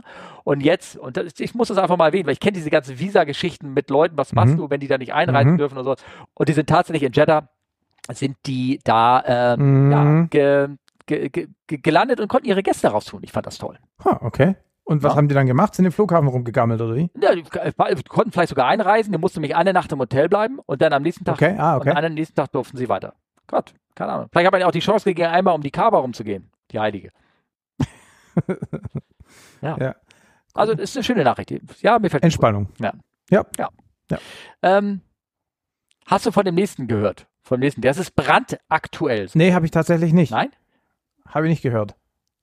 Nee, ich, meine Karre hat nicht Mhm. ganz so viel Aber Reichweite. von dem Konflikt Ich hast du da nicht hin. zufällig in den Nachrichten oder irgendwie. Ja. Es geht darum, dass Ja. ähm, Ja. Äh, die Region Bergkarabach, wie sie so schön heißt, dass da Aserbaidschan und Armenien kloppen sich darum und die gegenseitig Anspruch drauf und äh, es ging der Konflikt wieder hoch. Ich glaube, die nutzen gerade aus, dass die Russen gerade so ein bisschen anders beschäftigt sind und Mhm. ähm, versuchen da jetzt sich jetzt gegenseitig wieder. Ähm, oh, es kam gerade ein Anruf rein. Oh, jetzt habe ich ihn angenommen. Wo, wo waren wir genau? Wir waren bei dem Punkt, dass ähm, Aserbaidschan den Luftraum über Armenien äh, geschlossen hat. Genau. Ähm, ähm, ja, folgendes, genau. Also die behaken sich wieder, nutzen die Schwäche der Russen aus. Ja. Und es ging wohl relativ spontan, wie so ein, wie so ein Angriff halt ist, ne? wenn die Leute sich haken, die sagen ja dem anderen nicht vorher Bescheid. ne? Ja. Leider. Und ähm, es und haben praktisch mit dem Angriff angefangen und haben relativ spontan, äh, wahrscheinlich erstmal über Funk und dann über Notem, ich meine, und das muss ja dann irgendwann mal durch das System durchwandern und da muss es ja jemand lesen. Mhm. Ne? Wir wissen das ja mit Notem, just a bunch of garbage, ne? wie, Yes. der, wie der Chef, der FAA-Chef mal gesagt hat. ja. Ähm, muss auch erstmal gelesen werden. Auf jeden Fall waren da schon diverse Flieger unterwegs und dann sind relativ spontan und da ist, das finde ich immer faszinierend. In der Telegram-Gruppe sind ja Leute, die haben sich alle möglichen Alerts eingestellt, wenn Mhm. ein ähm, Flieger äh, divertet oder nicht weiterfliegt oder Change of Destination oder irgendwie sowas macht. Da kannst du bestimmt alle möglichen Alerts einstellen und dass dann ähm, ja die Flieger auf einmal umdrehen und dann Mhm. ging das Gebrabbel los und dann zuerst wusste gar nicht warum und alle sind vor dem Luftraum vom Aserbaidschan umgedreht und konnten nicht weiterfliegen. Das war aber relativ kurzfristig nur, weil dann setzt sie so ein Rerouting ein, dass die Mhm. Flieger südlicher geflogen sind oder so. Aber am, äh, zum, in dem ersten Moment war das einfach, da ist Krieg, da, ähm, da äh, der Luftraum ist geschlossen und dann haben viele gesagt, okay, unklare Informationen, ich weiß nicht, wie, wie groß der Bereich ist, ich weiß nicht, was das ist Ja. und haben ihre Flieger umdrehen lassen. Ja. So. Davon, ich habe hier mal zwei herausgesucht, äh, davon waren, oder drei sogar, da waren von betroffen äh, Flieger nach Tokio, der ähm, zu, umgekehrt ist. Der war schon kurz davor. Ähm, dann Flieger nach 648, war gar nicht, wo geht die hin? Die ging ähm, ja, Indien, glaube ich, oder irgendwas, ist, hat, ist auch umgedreht, ähm, hat sich äh, verabschiedet und äh, wieder zurückgeflogen. Und ähm, ein Flieger, der von den, auch sogar von den, von den Turkish Airlines, die ist in, losgeflogen Istanbul und wo, sollte da in der Nähe an der Grenze irgendwo hin und dort äh, planmäßig in, in der türkischer Flug, der hat auch umgedreht. Interessant fand ich den Teil von einem Flieger, der sollte eigentlich nach äh, Dubai gehen mhm. ähm, und der ist äh, anscheinend auch sehr dicht dran geroutet worden den haben sie auch als vorsichtshalber, der war kurz hinter Budapest mhm. eigentlich oder an der Grenze zu Ungarn äh, weiter nach ähm, ähm, was ich, Rumänien oder irgendwie sowas und den haben sie dort schon zurückgepfiffen und gesagt, du, wir haben hier ein Problem, fliegt mal nicht weiter. Aha. Der ist nur nach Budapest. Er hat in Budapest aufgetankt und ist dann nochmal eine andere Route denn oder der Luftraum war dann wieder frei, ist ein bisschen südlicher geflogen mhm. und ist dann nach äh, Dubai dann weiter geflogen. So, und dann erstmal die große Frage, warum da würden sie und warum dreht der eine noch Kreise bei München mhm. lange Zeit, bevor er dann weiterfliegt nach Frankfurt. Und, ähm, und dann kamen so ein paar Fragen auf im, im, Luftraum. Also, wieso machen sie das? Das ist doch gar nicht so schlimm. Die anderen fliegen ja wieder vorbei und so. Ja, das ist die, die, die erste, die ersten, sagen wir mal so, Stunden der Unsicherheit, ne? Was, ja. was passiert denn da gerade, ne? Ja. Also, können wir den Flieger hinschicken? Ich glaube, ich wollte nur so ein bisschen aus der Vergangenheit ganz kurz erzählen, wenn immer so ein Kriegsgebiet ist. Ähm, am Anfang war es, war das, glaube ich, sehr viele Leute gar nicht interessiert mhm. weil die Jets waren hoch genug, dass sie mhm. über so ein Kriegsgebiet rüberfliegen konnten. Mhm. Ähm, und ich glaube, das passiert teilweise immer noch lokal, wenn irgendwie lokale kleine Rebellgruppen sich bekämpfen mit mhm. dem dementsprechenden bodengestützten Waffen, dann interessiert ja. das irgendwie auch keinen mehr. Ja, ja klar. Ähm, aber ähm, selbst früher, Kollegen haben mir erzählt, die sind jetzt nicht direkt über Vietnam, über die Kampfgebiete geflogen, aber sie haben selber gesehen, sie sind geflogen in Flugfläche 370 und unter ihnen in 280 flog die B52 mhm. mit Jägerbegleitung, wie du schon sagtest, flog unter ihnen längs. Und einer sagte sogar, er hat die Dinger sogar gesehen, wo sie ihre Luken aufgemacht haben. Ne? Mhm. Also, und du bist da rübergeflogen. Das würde heute nicht mehr passieren. Ja. Das haben sie deshalb gemacht, weil die Amerikaner absolute Lufthoheit hatten. Ja. In dem Bereich zumindest, wo ja. das freigegeben war. Ähm, ich selber kann mich erinnern, dass ich ähm, bei dem Jugoslawienkrieg ähm, längst geflogen bin, jetzt nicht direkt über das Konfliktgebiet als solches, wo die Kämpfe waren, aber sehr dicht dran. Ich, wir sind nachts zurückgekommen, auch von Dubai oder sowas. Und äh, es gibt so ein Örtchen, das nennt sich Osijek. Mhm. Und ich habe das, ich habe ähm, die Mündungsblitze gesehen. Ich habe die, äh, manche von den Flugkörpern, die Granaten, nicht jede Granate war Leuchtspur ja, oder ja, irgendwas. Klar. Ich habe sie fliegen sehen und ich habe sie einschlagen sehen. Krass. Und wir sind darüber geflogen. Und das ist schon echt ein komisches Gefühl, ne? Ja, ja. Weil du, du fliegst darüber, das ist wie Fernsehen gucken, ne? Aber äh, weil du guckst aus einer großen Scheibe, hast einen Kaffee in der Hand und fliegst darüber und denkst so, oh, scheiße. Mhm. Ne? Ach so, du meinst so dieses, dass man so distanziert ist, das wollte ich damit ja. ausdrücken. Ja, okay. ja, ja, das, das hier und dass da, da unten vielleicht gerade Menschen sterben, ne? Ja, ja. ja. Und du hast ja permanent äh, One-to-One äh, One-to-One-Five angehabt, die Notfallfrequenz. Ja. Und permanent hast du gehört, Unintercraft helicopter on position, bla bla bla bla bla bla. Please land immediately or you will be engaged. Ne? Also immer mhm. die ganze Zeit diese Ansagen an welche Flugverkehr der da rumgeflogen ist, trotzdem. Ne? Mhm. Aber da oben war Lufthoheit, es gab keine Waffen, die so hochreichen ja. konnten. So, und das hat sich natürlich, wie wir jetzt wissen, MH370. Ja, ja. Klar. Ja, und andere Dinger, der Ukraine-Flieger, der abgeschossen wurde in Teheran, obwohl da noch nicht mal ein Konflikt war. Da war ja noch nicht mal die waren nur in Alert, weil sie dachten, die Amerikaner greifen gleich an, ja. weil als Vergeltung ja, oder irgendwie sowas. Ne? ja. Ähm, er wurde abgeschossen von irgendwie so einem Menschen, der sein Artillerie, seine, sein, sein, seine Radarwarngelegt falsch justiert hat, nach dem falschen Norden ausgerichtet hat. Ne? So war ja der Untersuchungsbericht davon. Ne? Ja. Und ähm, dass dann sofort die Airlines sagen, ey, pfeif, ja, einmal laut pfeifen ja. und sagen, alle umdrehen, alle weg. Ja. Ich kann das sofort verstehen. Ja, klar, logisch. Ja, ja sicher. Klar. Ja. So. Ähm, aber dann, deswegen war, kam daraus die Fuel Planning und wann wird überhaupt so ein Luftraum äh, geschlossen und so. Also hier in dem Fall hat das Land irgendwann selber gesagt, Luftraum ist geschlossen. Genau, also das, entweder das Land macht dicht oder die Airline ja. sagt, unabhängig davon, ob dicht ist, wir fliegen da nicht drüber. genau. Und wahrscheinlich gibt es auch noch die Möglichkeit, dass die Flugsicherung irgendwas macht, oder?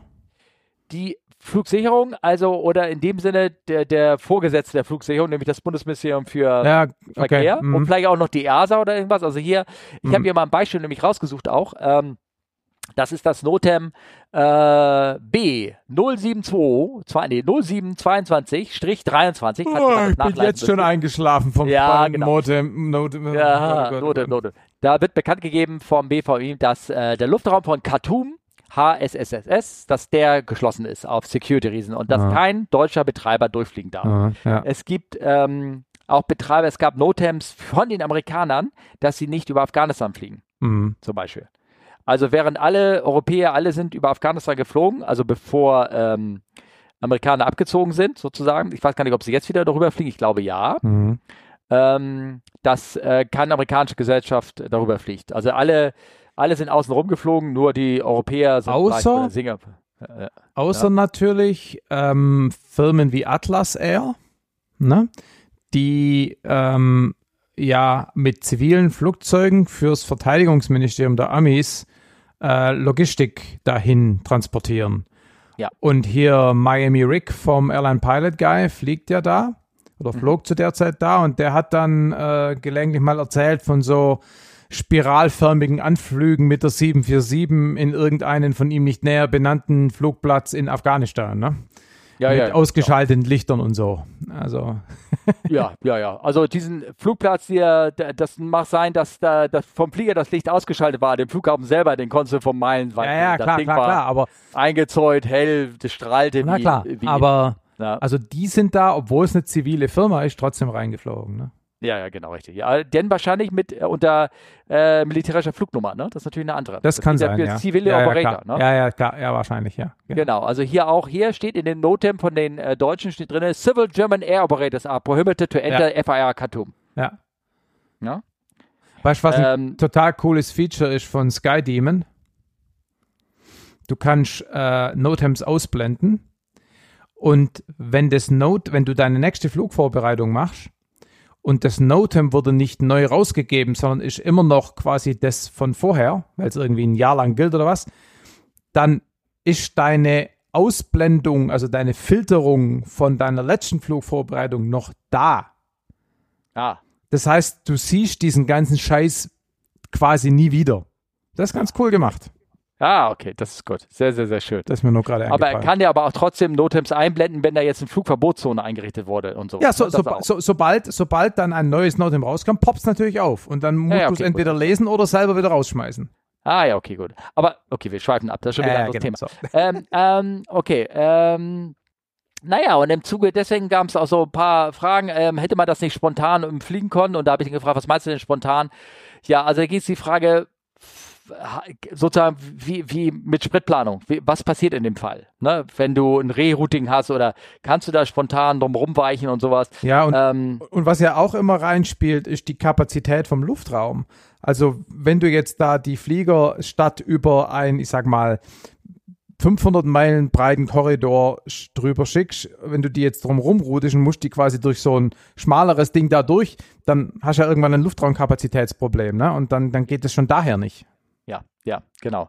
Also es gibt tatsächlich selbst in der normalen Operation, Stichwort jetzt nochmal ähm, Afghanistan. Ja. Afghanistan war ähm, eigentlich ein Non-Radar-Environment. Ja. Ich meine, es war Radar, du wurdest da garantiert von allen Wolken abgeleuchtet und Ja. wahrscheinlich wussten auch die Amerikaner auch genau, wer da drin saß im Flieger. Ähm, und äh, aber trotzdem ähm, äh, gab es relativ große Separations, also mit Also du, mit Non-Radar meint man, dass die Staffelung nicht Radar überwacht stattgefunden hat. Egal, Genau, ob dich jetzt jemand auf dem Radar gesehen hat oder nicht, ne? Ja, äh, ja, genau, richtig. Oder ähm, genau, so könnte ich das sagen. Ähm, also es gab da schon ein Radar, aber das war eigentlich irgendwie sehr, sehr, äh, sehr, naja, einfach, ne? Oder irgendwas. Das heißt, du, du musstest ständig Positionsreports abgeben Ja. und alle zehn Minuten konnte da ein Flieger nur reinfliegen in Ja. dem Level. Ne?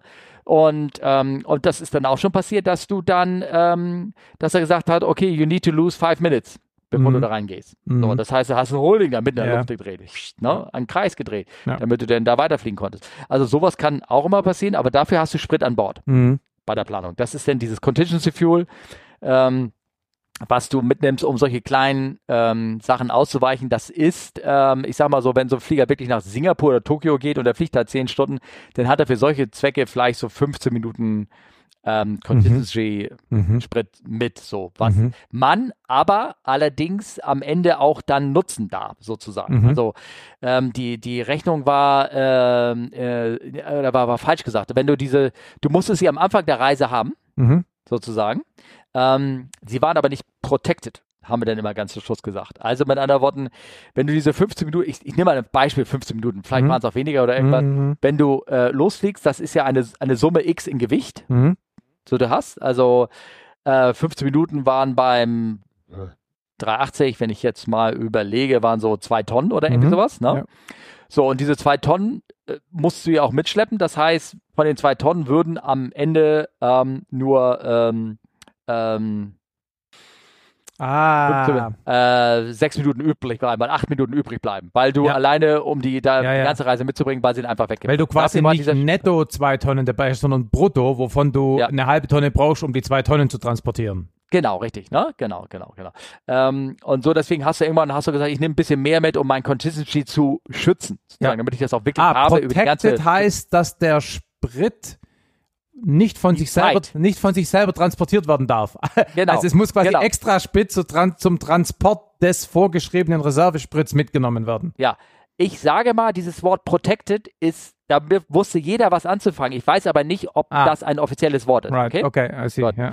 Also ich, ich rede mal jetzt nicht um Sprit, sondern du willst die Zeit, die du deine extra Zeit, die du mitnimmst, willst du schützen, ja. Indem du Sprit mitnimmst, damit die Zeit nicht verbraucht wird. So, genau, also so dass du auch am Ende deines Flugs noch die Zeitreserve hast und nicht noch am genau, Anfang. Genau, ja. genau. Das hat man oft, ähm, also ähm, da gab es so viele Feinheiten, um das zu berechnen, ja. dass ja, äh, nachher hat man auch gesagt, okay, du brauchst ja, wir, wir definieren Punkte auf der Strecke, wo du äh, zwischen den Punkten brauchst du nur diesen Contingency Fuel mhm. zu haben oder du brauchst den, du hast halt zwischendurch immer eventuelle Ausweichplätze, sodass du dann gucken mhm. kannst, ähm, ähm, okay, ich mache meinen Flugplan mit diesem berechneten Contingency auf, der, auf ein Drittel der Strecke gucke ich, habe ich das verbraucht oder nicht verbraucht, dann kann ich das ja mit in den, in den ähm, rein rechnerisch mit in den Tripfuel wieder mit reintun, also den Sprit, den ich auch wirklich dann brauche zum Fliegen, sodass du am Ende dann Flug, ähm, ich müsste wirklich jetzt tief in die Flugplanung einsteigen, um das wieder hübsch zu erklären konnten. Mir war das alles mehr Begriff, dass du dann ähm, sozusagen, äh, wenn du da am Ende der Reise rankommst, das betrifft vor allen Dingen sehr lange Flüge, ja, ne? ja, dass du dann ähm, von deinen Consistency in dem Sinne am Ende doch optimal gebraucht gemacht hast, dass du das für deine ja. Reise mitgenutzt hast. Ja, ja, sozusagen. ja, ja, ja, ja. Ja. So. Und dann kommt dann noch das normale, dann normale Alternate Fuel, was du brauchst, was auf jeden Fall immer geschützt war, dass ja. du das auch wirklich am Ende der Reise hast. Ja. Und dann noch das Final Reserve Holding Fuel, was du denn hast, die letzten halbe Stunde über dem ja. Alternate Flugplatz, dass du das auch mit dabei hast. So. Und alles darüber, das ist das, was du mitnimmst. Und da gibt es immer feinere Stellschrauben, die daran gestellt werden, damit du das noch mehr optimieren kannst. Jetzt werden die Regeln nochmal verbessert. Ähm, da gab es auch mal No Alternate Operation, dass du dann überhaupt kein Alternate mehr brauchst, wenn unter bestimmten Bedingungen das Wetter so gut ist auf der mhm. Strecke und so ähm, immer davon ausgehen, dass die, die Fuelplanung immer, immer äh, äh, feiner wird, besser wird, die Messung besser wird und das Wetter, die Wettervorhersage ja, präziser. Genau, ne? wobei ne? zwei Kommentare dazu. Was auch besser werden muss, ist die Fähigkeit zu rechnen. Also mit anderen Worten, sowas geht ja dann nur noch computergestützt, weil ich von Hand kein so mehr nachrechnen kann, ne? Kannst du, bist gerade sehr leise, kannst du es nochmal sagen? Ah, ich sagte, was auch mit reinspielt, ist ja, ähm, dass es heutzutage alles computergestützt berechnet wird, weil das will ja von Hand dann auch niemand mehr ausrechnen. Diese ganzen Nein. Ausnahmen und Zuschläge vom Zuschlag und Transportfuel für den Transportfuel und so weiter. Ne? Das kommt auch dazu, glaube ich. Ja, ähm, aber genau. nochmal kurz Kommentar zu Alternate. Du machst Alternate ja nicht nur wegen Wetter, sondern auch wenn die Runway wegen irgendwas anderem blockiert ist. Ne? Da hilft dir die gute Wettervorhersage ja gar nichts. Ja, klar, du machst es auch äh, ähm, äh, wegen äh, anderer Runway, aber zum Beispiel, ähm, äh, wenn so ein Flughafen, äh, es gibt ganz absurde ähm, Berechnungen, dass ähm, wenn zum Beispiel äh, nicht nur der, die Runway kaputt ist, sondern das Anflugssystem kaputt ja. gegangen ist auf der Strecke hin. Ne? Also dann könntest du, aber du hast ja ein Anflugssystem, hast du ja meistens aus beiden Richtungen. Ja. Das heißt, da hast du immer noch ein zweites Anflugssystem. Das heißt, auf einmal kannst du sagen, ja, okay, die eine Runway ist kaputt, aber ich habe ja die andere. Das war dieselbe Asphaltfläche, ja, aber ja. du kannst von der anderen Seite landen und so. Also da gibt es immer so ganz viele feine Schönrechnungen, die man ja, da irgendwie anwenden kann. Und oft ähm, kannst du auch wirklich als, als Pilot sagen, okay, ähm, aus meiner Erfahrung im Flughafen äh, München oder sowas, wenn wir da hinkommen, da ist es in der Regel so, wir haben zwei Bahnen und so, da kann ich, da, da fliege ich das genauso Minimum berechnen, wie das ist. Und auf der Strecke in der Regel verbrauchen wir da weniger als geplant ist, weil aus Gründen X, ich habe das schon mal erzählt mit dem Gewicht ne, an Bord. Ja. Flüge nach Amerika sind meistens verbrauchen mehr, Flüge nach Asien eher weniger, zum Beispiel. Und ähm, ähm, dass du so ein bisschen Erfahrung sammeln kannst. Aber wenn jetzt so ein, ein wenn jetzt eine Umplanung passiert. Ne? Also hier reden wir davon, dass der Luftraum geschlossen wird, dass alle Leute auf einen Airway ausweichen müssen, mhm. dass eventuell, äh, das heißt, okay, sie, sie müssen leider dummerweise ein Holding drehen von zehn Minuten, dann kommen sie erst weiter. Ne? Da würde ich noch sagen, das wäre wahrscheinlich sogar möglich, dass man das ähm, schafft. Vom, von der Flugplanung her. Aber manchmal ist dann die Aussage, ich weiß nicht, von der Flugsicherung, keine Ahnung, wie lange das dauert. Mhm. Ähm, oder sie müssen leider runtergehen auf Flugfläche 240 oder irgendwas. Mhm. Für eine Stunde weiterfliegen. Und da kannst du dann echt schnell mit dem Spritverbrauch mhm. sehr hoch gehen bei manchen. Weil der Kram da unten ineffizienter wird. Genau, deutlich ineffizienter. Ja. Ähm, und er hat geschrieben, also vom Beck hat die Frage gehabt, es bleibt eigentlich, eigentlich nur, den Flug während des Fluges umzuplanen, um die Länder zu umfliegen oder umdrehen. Äh, das wäre schon eine erste Entscheidung. Alternativ, Alternative suchen oder direkt umdrehen. Dann läuft natürlich auf die läuft es hinaus auf die Umplanung über FMS, EFB, Homebase. Es ist ja alles Zeit, deshalb auch die unterschiedlichen Abläufe, dass manche umgedreht haben und andere vom gleichen Carrier weitergeflogen sind. Das hat er sich gefragt auf die, auf mhm. den Flügen, die da passiert ist. Ich glaube, das habe ich am Anfang erzählt, ne, dass manche sich leisten konnten, zwischenzulanden, weil die Duty-Zeit auch nicht so hoch ist. Mhm. Ne? Also nach Tokio zu fliegen, aber dann irgendwie eine halbe Stunde umzudrehen, den Flieger neu aufzutanken und dann weiter zu fliegen, das geht dann haarscharf an die, die Duty-Zeit rein, mhm. an die mhm. Max-Duty-Zeit. Da haben sie gesagt, das machen wir nicht, fliegen wir lieber zurück. Mhm. Aber nach Dubai kannst du es machen. Ne? Mhm. Da kannst du mhm. den da kannst du diese Zwischenlandung hinlegen und dann weiterfliegen. Selbst wenn der Flug dann vier Stunden länger ist, das ist in der Duty-Zeit mit mhm. Kommandantenentscheid und sowas, ist es drin. Ne? Ja, ja, ähm, ja als, als Beispiel. Ne? Ähm, Aber wie läuft denn das jetzt? Also wenn, wenn jetzt so eine Situation auftritt, du fliegst da gemütlich vor dich hin und ähm, jetzt, na, du bist irgendwo über Hessen und jetzt wird der bayerische Luftraum gesperrt wegen einem Bürgerkrieg zwischen Bayern und Franken.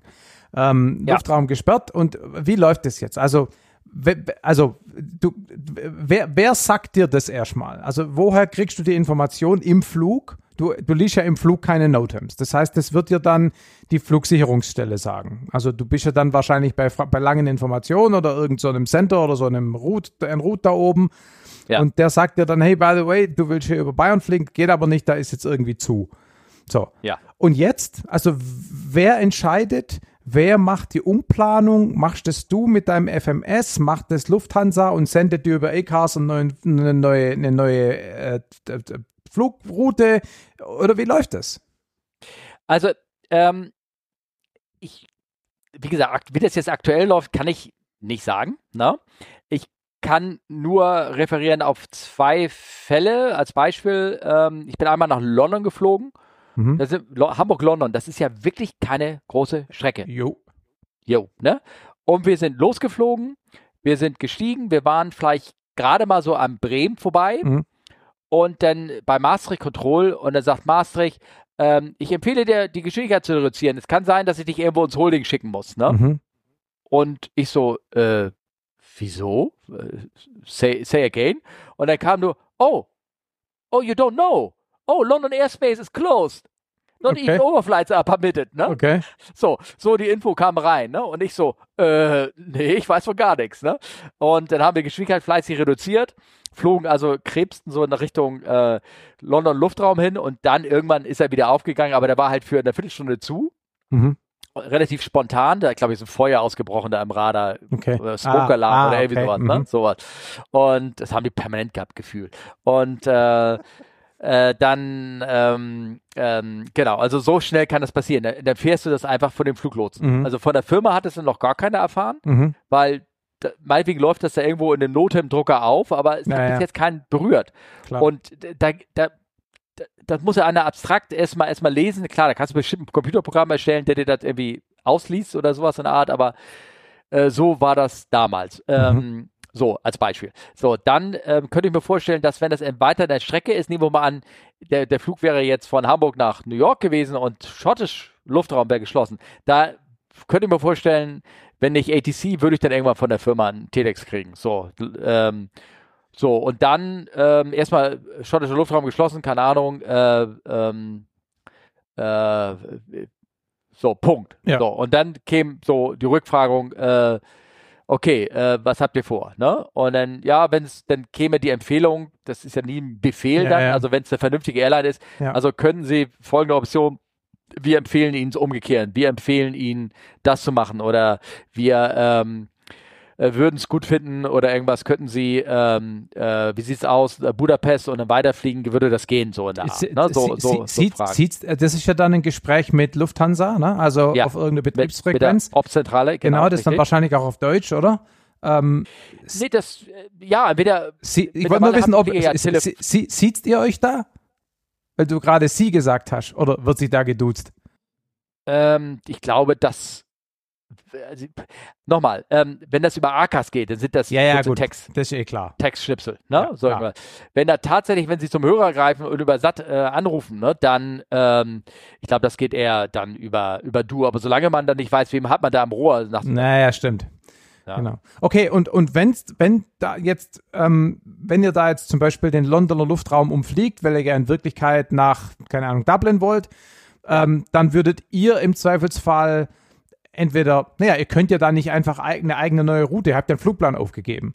Das heißt, ihr müsstet dann schon mit ATC das absprechen, welche oder, oder mit, mit Dispatch in, in Frankfurt und dann kriegt ihr da neue Wegpunkte, die ihr da in euer Ding reinklopft und dann fliegt ihr denen nach. Also klar, du kannst dir immer sagen, pass mal auf, ich, äh, ähm, du, du, es gibt zwei Sachen. Du, so spontane Sachen, also wenn du sagst, hier, vor mir ist ein riesengroßes Wetter und ich muss irgendwas umfliegen oder irgendwas. Oder der Fluglotse sagt dir, pass mal auf, wir müssen dich routen. Mhm. Du, du, gehst jetzt erstmal 100 Meilen nach Süden und dann parallel weiter und dann wieder 100 Meilen nach Norden. Das ist das, was mir auch schon passiert ist. Mhm. In, ähm, in, äh, in Amerika. Die sind da sehr ähm, offensiv mhm. die äh, Fluglotsen, indem sie einfach sagen, okay, der Luftraum vor dir ist jetzt geschlossen, da sind Gewitter. Ähm, wir haben für dich ein neues Routing. Äh, are you ready to copy? Mhm. Mhm. Und dann kriegst du okay. eine neue Clearance am Kopf geknallt. Und da, in unserem Fall war das auf einmal 35 Minuten länger. Mhm. Und dann haben wir gesagt, okay, ähm, Standby. Und dann haben wir das mal äh, mit, äh, mit Dispatch, haben wir bei uns mit Dispatch angerufen, sag mal, wie sieht das wirklich aus, das Wetter? Und dann haben die auf ihren Radar geguckt und dann haben gesagt, du, aber ihr könntet da eigentlich da noch rum, da fliegen noch andere Leute. Und dann haben wir den gesagt, sagen Sie mal, können Sie nicht mal gucken, ob wir nicht die und die Strecke fliegen können? Wird das bei Ihnen auch noch passen? Dann haben die praktisch eine optimierte, war das ein Dialog mit, den ich mit Frankfurt geführt habe und dann wieder zurück mit dem Fluglotsen und mhm. den gefragt hat, könnt ihr okay. mich auf der Route akzeptieren? Okay. Das würde uns auch frei vom Wetter halten. Und okay. dann gab es so ein bisschen hin und her und dann waren dann nur 10 Minuten Delay rausgekommen. Mhm. Ja? Okay. Mhm. Weil gerade dann diese, diese 35 Minuten, das war schon, wäre schon ein bisschen ähm, knapp gewesen, auch dann, äh, mhm. äh, weil dann wäre der extra Fuel weg gewesen. Naja, klar. Ja? Klar, auf so, einer, auf so einer kurzen Strecke so viel Delay, da habt ihr genau keine Reserven.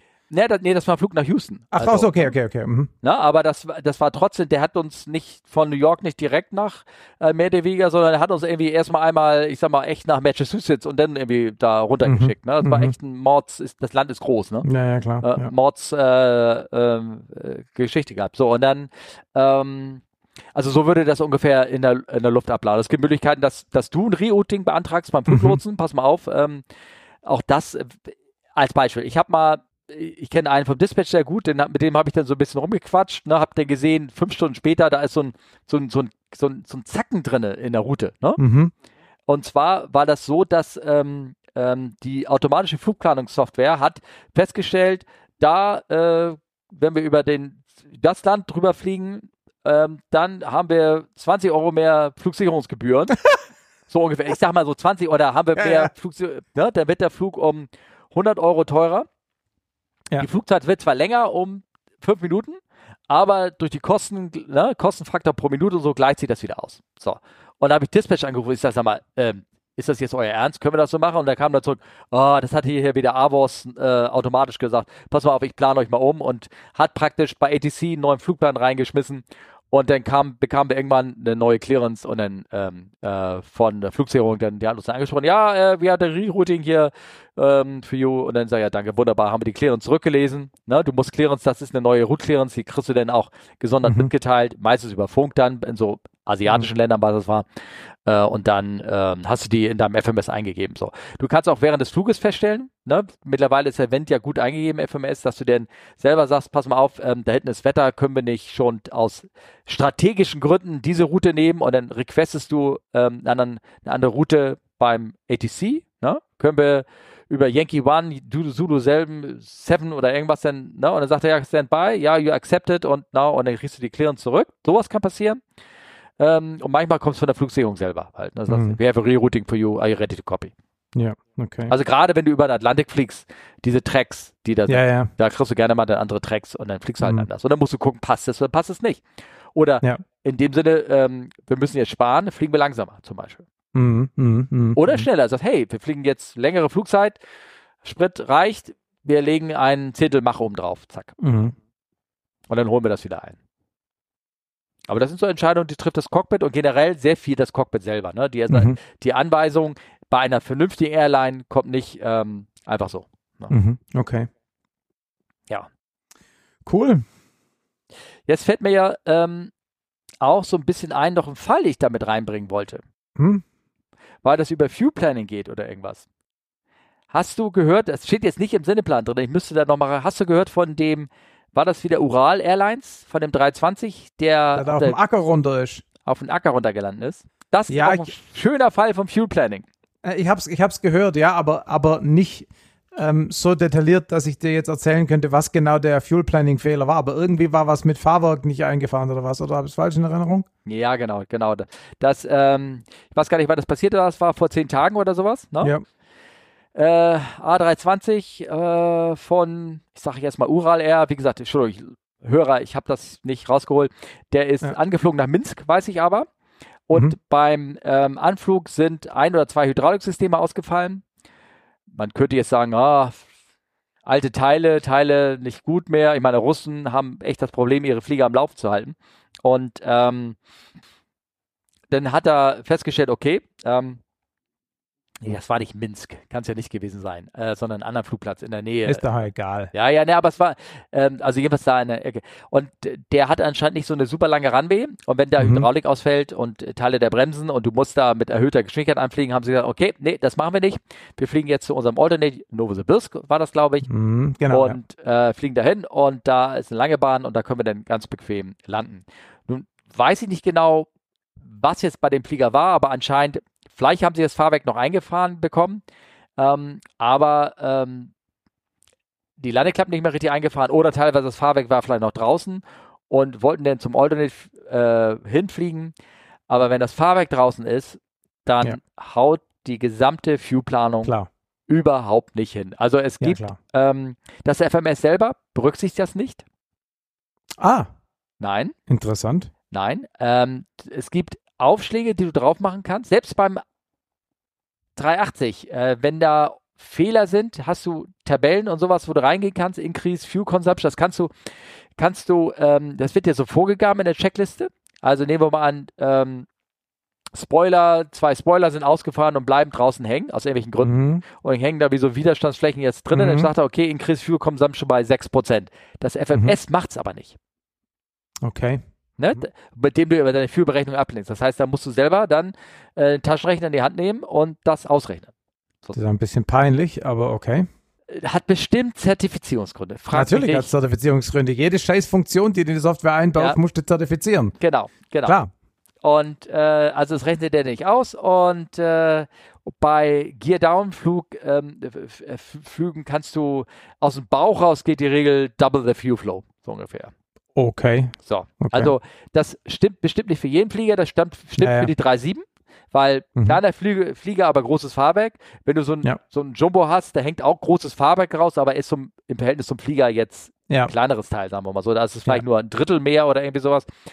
Ähm, aber bei so einem 320, da wird dann, da wird das auch, also mindestens ähm, 60 Prozent mehr Sprit verbrauchen. Und wenn die das zwar irgendwie so grob einberechnen, aber das geht dann rasend schnell, geht der Spritz runter. Ich kann mich an eine mm. Simulator-Session noch erinnern, wo wir, äh, wo ich auch gesagt habe, das passt noch, Double the Fuel Flow, ich mache das mal doppelt. Am Ende sind wir da gerade mal mit, mit äh, ich sag mal so, gerade so mit 500 Kilo Remaining gelandet. Das war auch nicht mehr so doll. Ne? Hat -hmm, alles funktioniert, -hmm. aber der, der Checker hat auch gesagt, na, das ist der Knabber jetzt, als wir das gedacht haben. Ich dachte, das, das, ist irre. Also du wirst richtig über, du bist überrascht, wie schnell der mhm. Sprit weggeht, ne, sozusagen. Und ähm, mhm. das klassische Beispiel ist die äh, Hapag-Lloyd in Wien. Ja, genau. Ja. Genau, die hatten genau das gleiche Flieger, die sind da von Athen losgeflogen mit Gear Down. Und der im FMS hat immer gesagt, ja prima, passt doch, passt doch. Nur ähm, der, der mhm. Fuel Remaining, der geht halt, weil das FMS das überhaupt nicht annimmt. Der, der macht auch nicht den aktuellen Fuel Flow rein oder irgendwas. Der sagt dir einfach, Ne? Also hier was das FMS mal, aber, von dem. Ne? Ja. Aber du, du hast doch mit Sicherheit auch irgendwo eine Anzeige des Spritvorrats und ja. nicht nur des Errechneten aufgrund von angenommen von Fuel Flow. Äh, du hast einen Spritvorrat, ja, aber dann musst du deinen Rechenschieber in die Hand nehmen und das selber dir ausrechnen. Ja, gut, klar, ja. ja. So. Und, aber warte äh, mal, dein Fuel Flow müsste doch eigentlich auch passen, weil der geht ja hoch. Der Fuel geht, geht hoch, ja, klar, genau. logisch.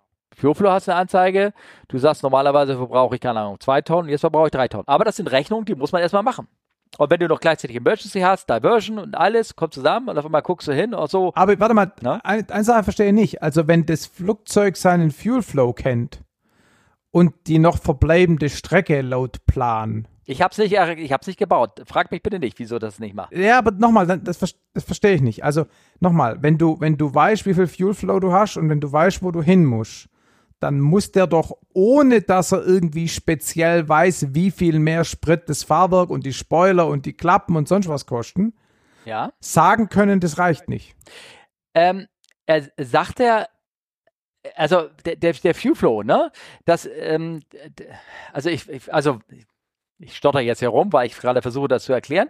Also mein, ähm, mein, mein E-Bike kann ich weiß, das. Ja, Na? genau. Ja, dein E-Bike kann das. Ja, dein E-Bike ist ja auch äh, kein Flugzeug.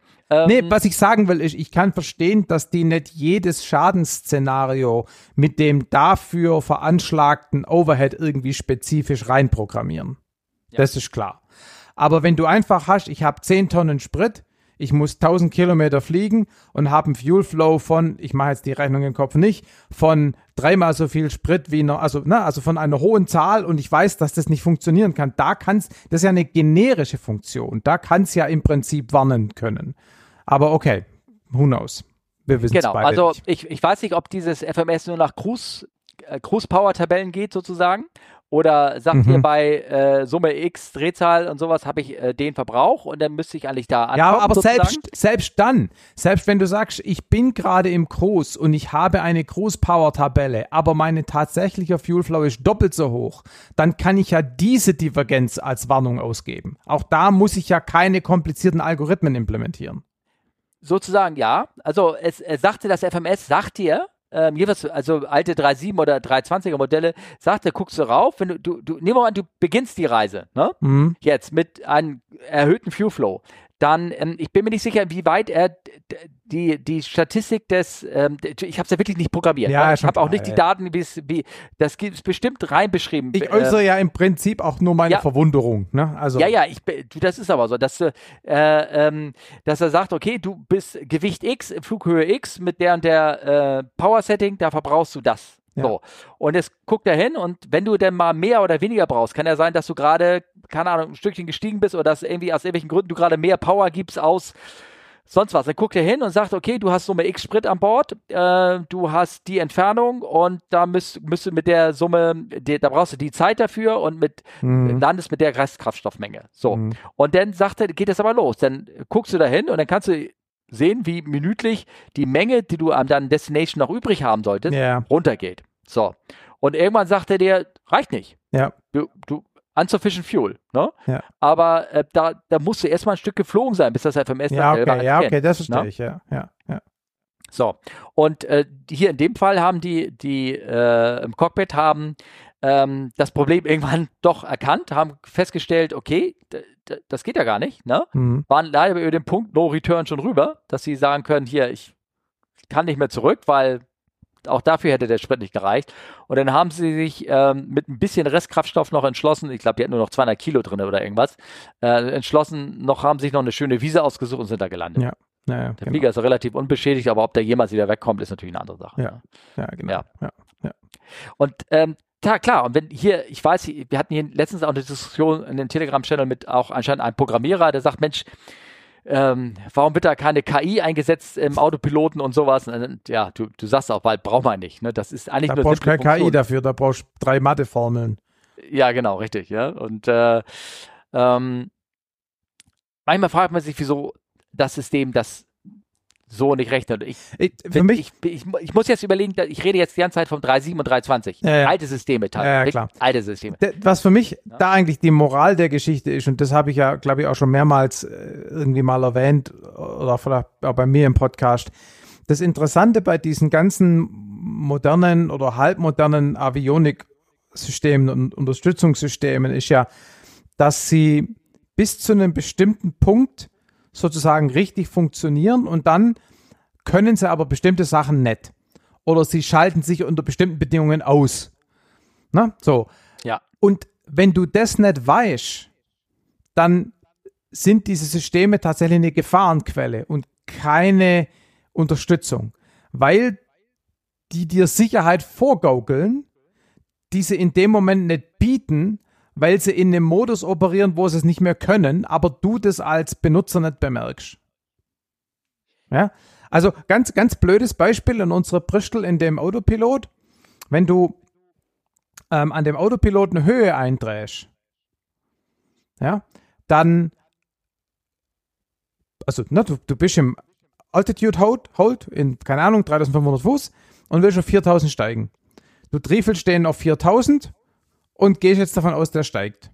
Tut er aber nicht, weil du musst erst den Vertical Speed Mode einschalten. Nur dann steigt er.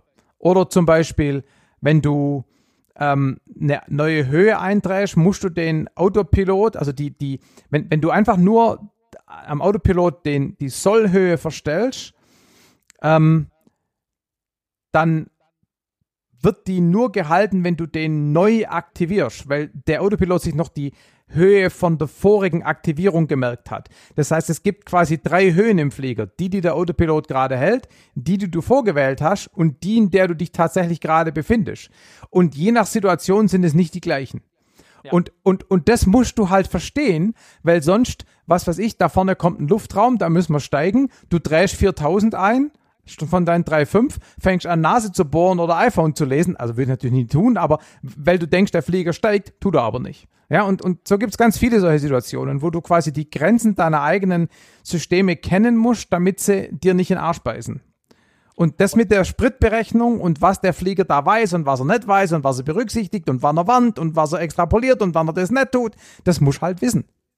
Muss er wissen, es muss dir beigebracht sein ja. Und dir ganz konkret so ähm, du musst es irgendwie auch einmal erlebt haben, ne? So ja, klar, wenn, genau. Wenn im Simulator so ein, ein Training nie stattgefunden hat, klar, so irgend, ja. äh, irgendwas, so ein, irgendwas, ähm, sagen wir mal, wirklich total außer Reihe und irgendwas komisches, ja. dann kommst du auch nicht, dass du vielleicht in dem Fall alle mal guckst, okay, wir fliegen jetzt Gear Down, ich weiß nicht, ob es Gear Down war, vielleicht war es auch nur Flaps Down oder irgendwas. Ne? Dann greifst du hin, guckst hin, sagst, okay, Ordinate Fuel ist äh, zwei Tonnen brauchen wir, wir haben jetzt noch drei Tonnen an Bord, Double the Fuel Flow, das passt nicht, brauchen wir gar nicht erst probieren. Ja.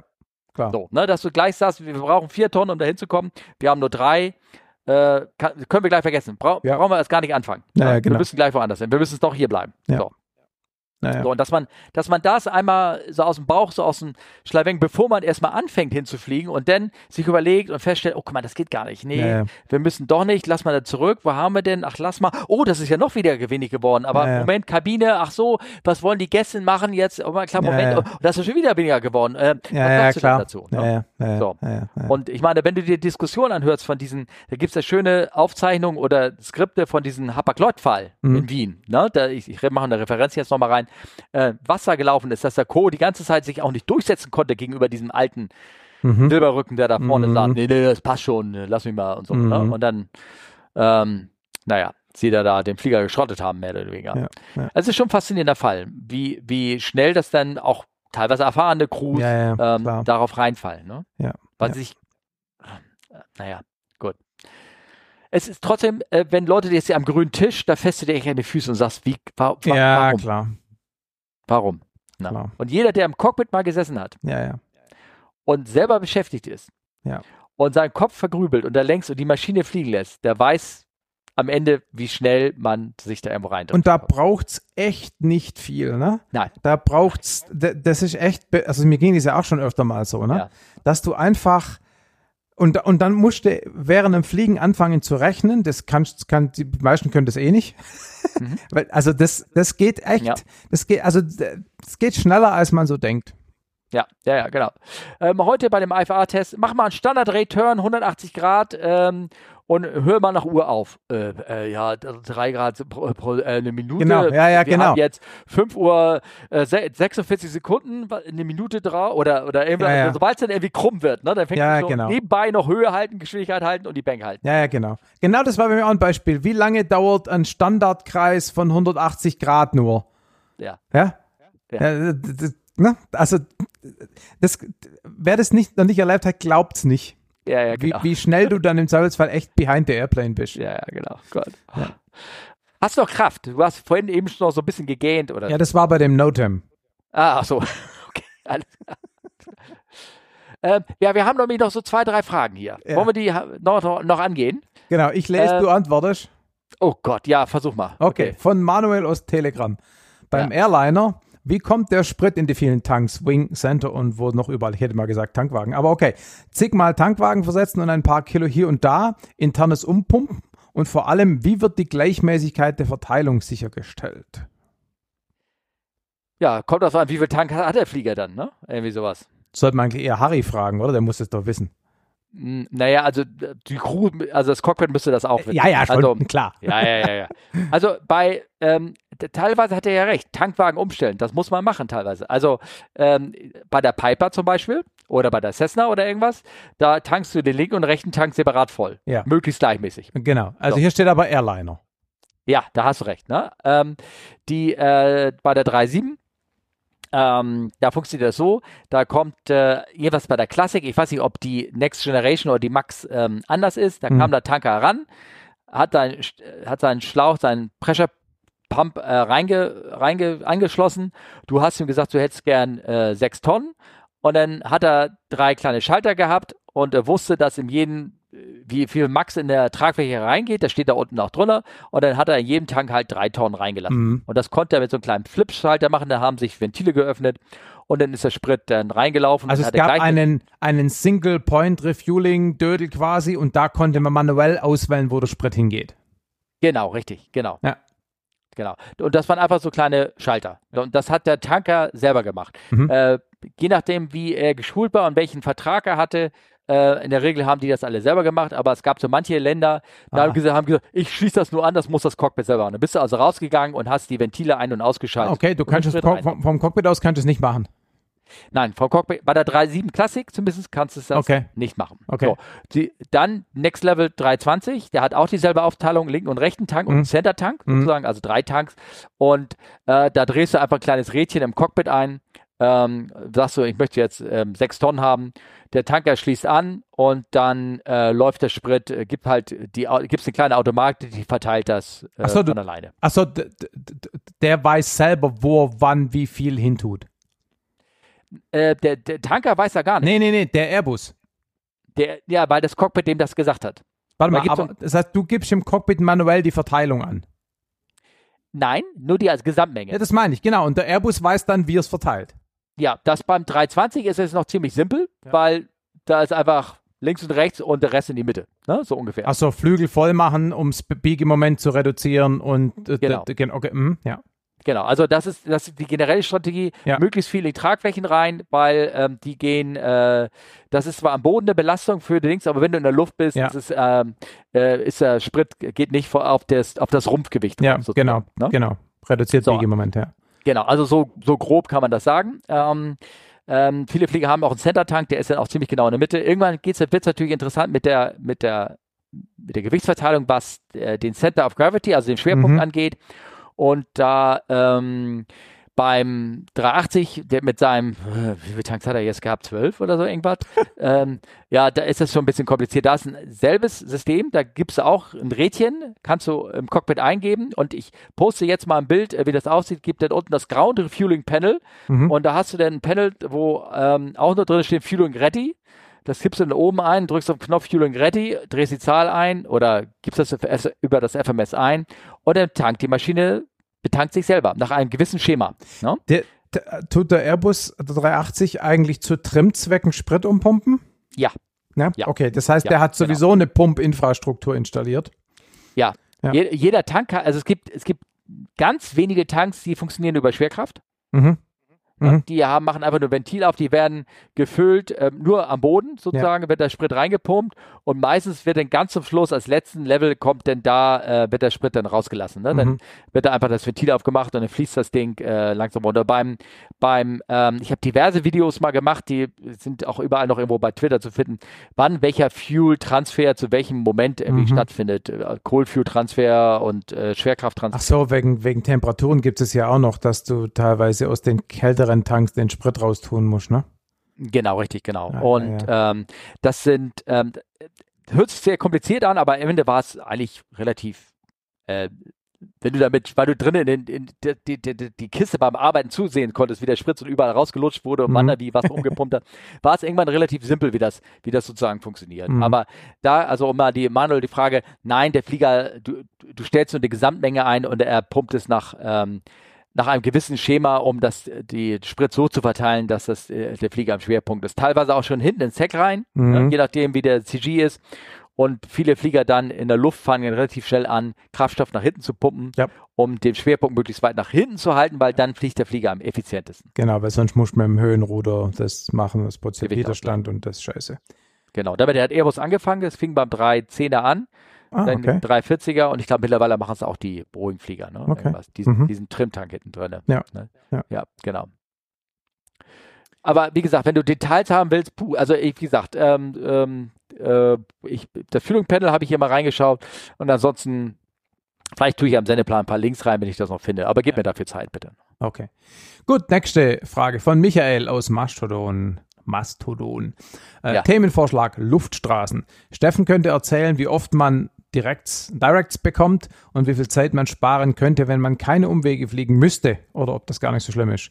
Und Markus äh, könnte sich überlegen, wie komplex die Software sein müsste, wenn jedes Flugzeug direkt zu seinem Zielflughafen fliegen wollen würde. Das lassen wir. Ähm, das lassen wir. Keine Ahnung. Äh, sehr kompliziert. Also, ähm, genau. Wie viel Sprit, wie viel schneller wärt ihr am Ziel, wenn ihr den direkten Großkreis fliegen könntet und sonst, also quasi nie irgendwelche Wegpunkte explizit? Das ist eigentlich die Frage, die da steht, ne? Ja, aber ich glaube, du weißt schon genau in deiner Art, deine Stimme, wie ich sie höre, du weißt schon, dass es nicht geht. Dass das nicht immer der beste Weg ist, der direkteste, ne? Na, der Großkreis ist, der, ist schon der optimale.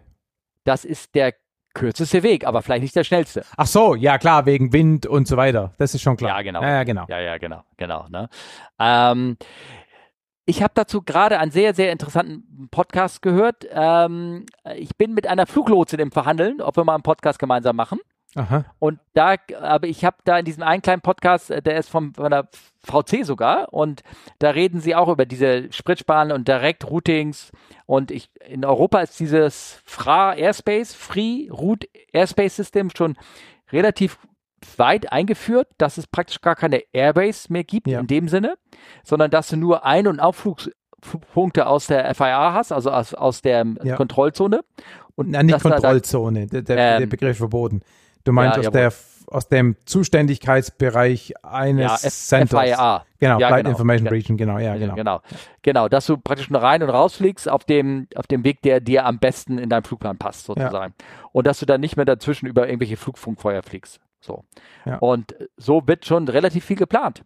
Aber das ist nicht immer der schnellste Weg. Also in Amerika wieder, äh, Beispiel. Ähm, fliegst in Los Angeles los, ähm, bis so eine Stunde in, in Luft und dann sagt er, ah, proceed direct to, ich sag mal, Albany oder irgendwas. Und dann mhm. guckst du, aber Albany, das ist so, ach nee, er meint das andere Albany, was wir uns im Flugplan haben. Das ist 1500 oder 1800 Meilen entfernt. Mhm.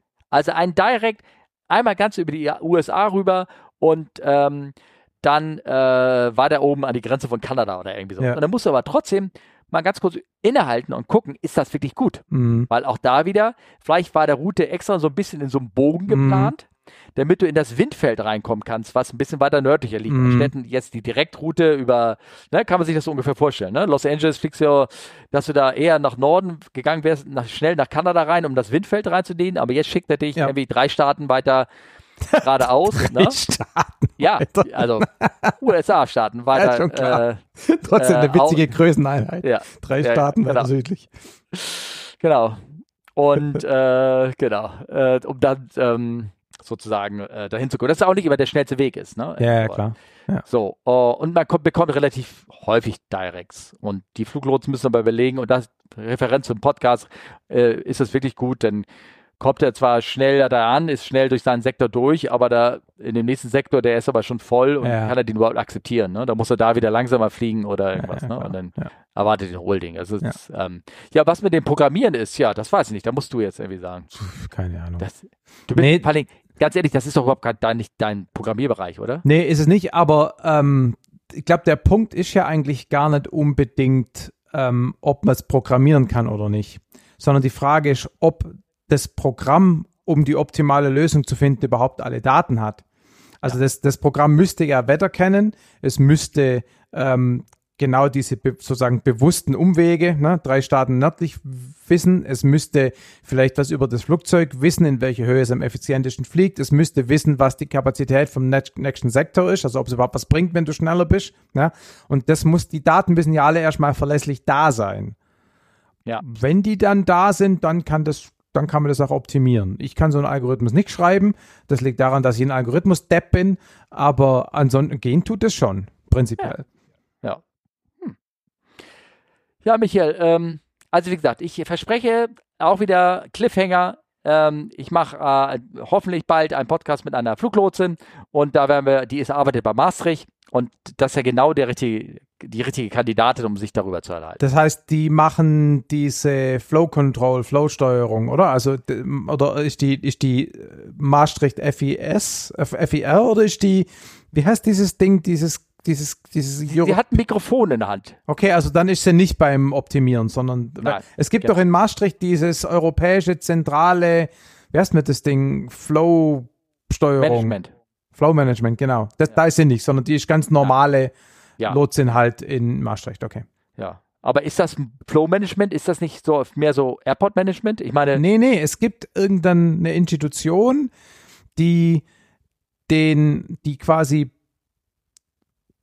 den, also FER übergreifend so. den Traffic in Europa managt und dann zum Beispiel dir auch, also dieses, ähm, du hast einen Slot und musst jetzt noch zwei Stunden und eine halbe Stunde am Boden bleiben, weil wenn das startest, bringt es nichts, weil du nur ins Holding müsstest. Mhm, Diese ja. ganze globale Kooperation, die macht irgendein Flow, bla, irgendwas in Maastricht. Aha, okay, alles klar. Mehr weiß ich also für, für mich als End-User, wenn ich einen IFA-Flugplan aufgebe von Hamburg, muss ich auch einen Slot beantragen. Ne?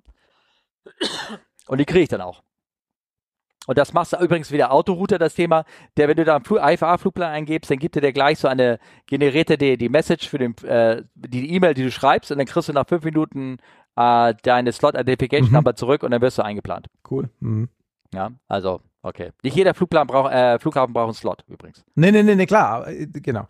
Müssen wir, müssen wir kurz, kurz, kurz gucken, ob ich das hier gegoogelt kriege. Ah, okay, finde ich jetzt kurzfristig nicht.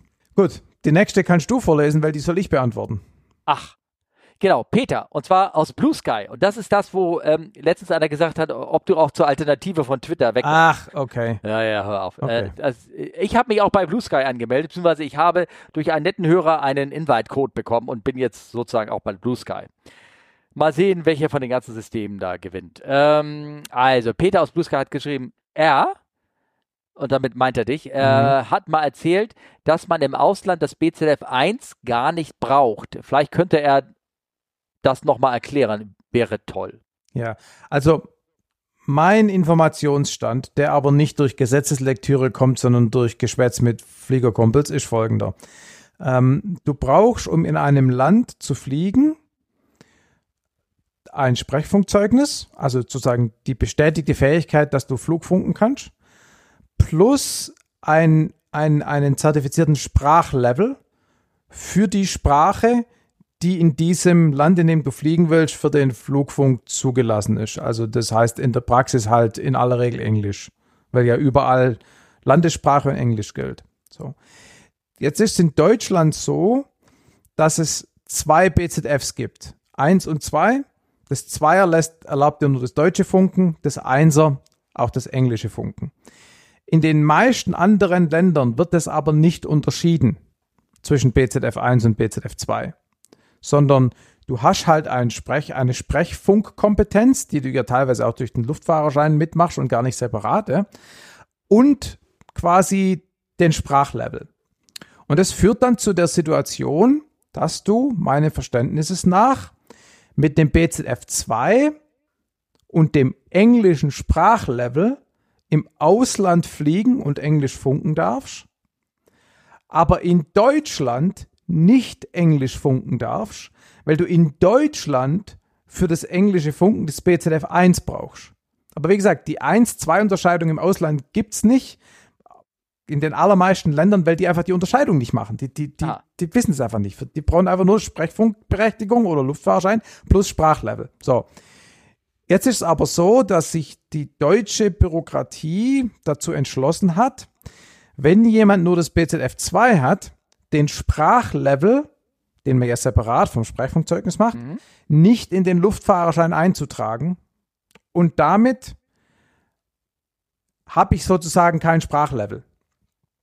Na, also ich, ich habe quasi in meiner konkreten Situation, ich habe BZF 2 und ein Sprachlevel Englisch, Level 6 by the way, und ähm, krieg den aber nicht eingetragen, weswegen ich jetzt im Ausland nicht funken darf, weil ich zwar ein Sprechfunkzeugnis, aber laut meinem Luftfahrerschein keinen Sprachlevel habe.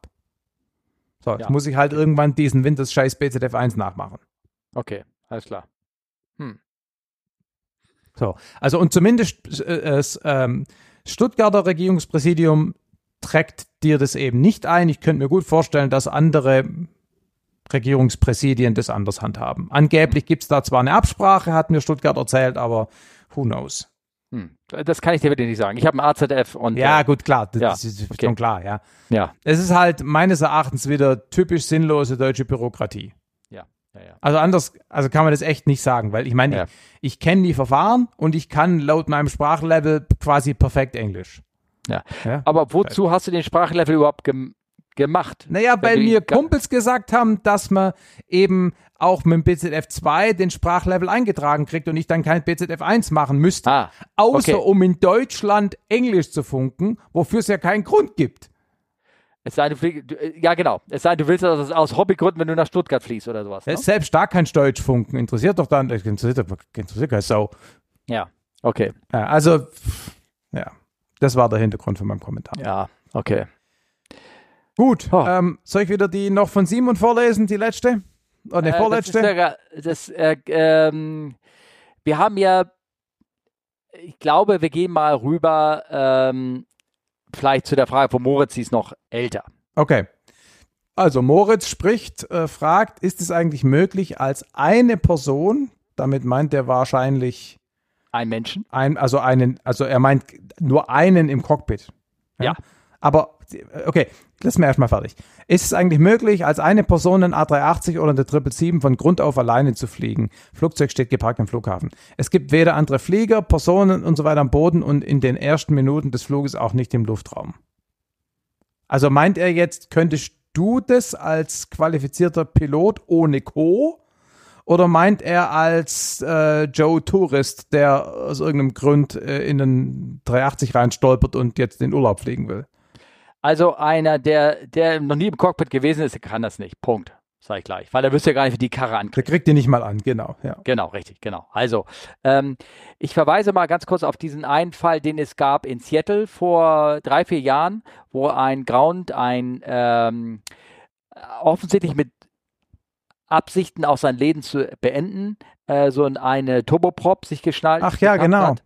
Genau. Und ähm, der also Flugsimulator zu Hause geflogen ist, also der wusste, wie man so ein bisschen Flugzeug steuert, ne? Ja. Wofür das, was du nicht magst, dieses Steuerhorn da vorne ist. Ne? ja? Und äh, hat sich, äh, hat, hat, hat den Flieger alleine angemacht, ähm, hat praktisch ist hingegangen, schätze ich mal, hat die Klötze weggezogen und hat sich reingesetzt ins Cockpit und ist, hat die Maschinen angemacht, hat Gas gegeben und ist einfach losgerannt. Das war, glaube ich, irgendwie so. eine, eine, ATR oder irgend sowas, ne? In eine ATR, das war. Genau. Genau, ja, genau. Also es ist aber immerhin schon ein Flugzeug mit zwei ja, ja, Propeller, ne? Dazu müsstest du, der hat sogar noch mehr Hebel, die du bedienen musst, damit du überhaupt Schub rauskriegst. ja, meist, meistens die, in, sind ja, die gefedert, also klar. Genau, in Segelflugstellung, das heißt, du musst schon die, die, die Drehzahl nach vorne bringen und Gas und das hat er auch gemacht und ist los und er ist auch gestartet, auch wahrscheinlich mit gesetzter Parkbremse, weil mhm. äh, die Leute haben gesehen, der ist mit qualmenden Reifen gestartet. Mhm. Also die Motoren an so einem modernen Flieger sind stark genug, die Parkbremse zu überdrücken. Ja, klar. Das ja. wissen wir aus diversen Incidents, die da passiert sind so. Ja. Ja. Ähm, also äh, an so einem kleinen Flieger bewiesen ist es wohl möglich. Und das ich bin der festen Überzeugung, dass wenn du, wenn, also auch ich müsste mir erstmal überlegen, wie, wie war das nochmal? Aber so ein 380er würde ich alleine ankriegen. Ich wüsste genau, wie ich da vorgehen müsste. Ja. Ich müsste das ganze Ground-Equipment wegräumen. Ich wüsste, wie ich in den Flieger reinkomme von außen. Ja. Ähm, ich würde ihn irgendwie so ein bisschen gegen, äh, sag mal, losrollen sichern. Also gucken, wenn ich die Klötze entferne, rollt er von alleine los. Und wenn nicht, dann räume ich den ganzen Klump weg, was da um die Ecke ist. Ja.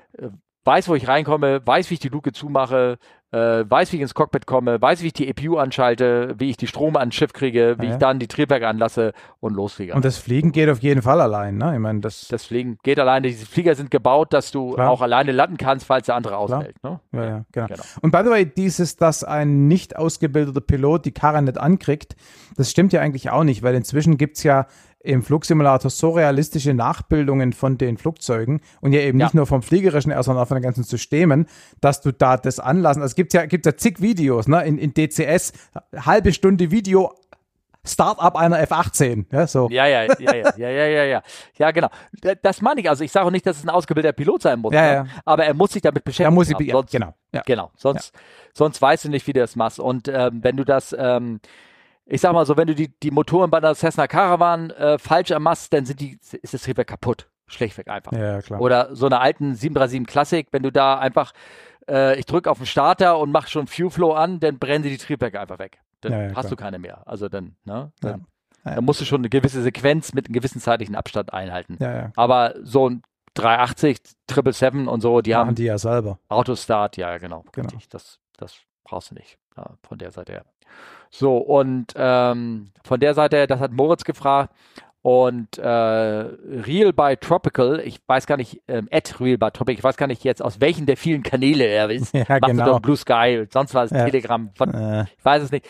Der hat nochmal gefragt, besondere Schwierigkeiten beim Steuern des A380. Ich kann ja nur sagen, du hast ja bei Omega Tau äh, eine Episode gemacht mit äh, Fly-by-Wire-Software, dass sie dir ein Flugzeug simulieren, was ähm, äh, immer dasselbe Modell ist, in dem Sinne, dass du die mit denselben Bewe Bewegungen ähm, das, dieselben, dasselbe Gefühl hast an dem ja. Flieger, sozusagen, dass du nicht den Flieger steuerst, sondern ein Modell eines Fliegers ja. sozusagen. Das heißt, die besondere Schwierigkeiten beim Steuern des A380 ist nur, dass, ähm, ähm, dass du das Gewicht halt im, ja, genau mithaben, ähm, ähm, mit, äh, genau, mit du kannst, äh, du kannst halt, hast, du ne? kannst durch ein Fly-by-Wire-System nicht die physikalische Massenträgheit wegrechnen. Genau, genau. Na? Naja, also, da, beim Steuern ist es gar nicht so schlimm, weil der hat so viele Steuerflächen. Nee, aber beim Landen zum Beispiel, beim Ausrollen, du beim, kriegst beim, halt nicht abgebremst beispielsweise.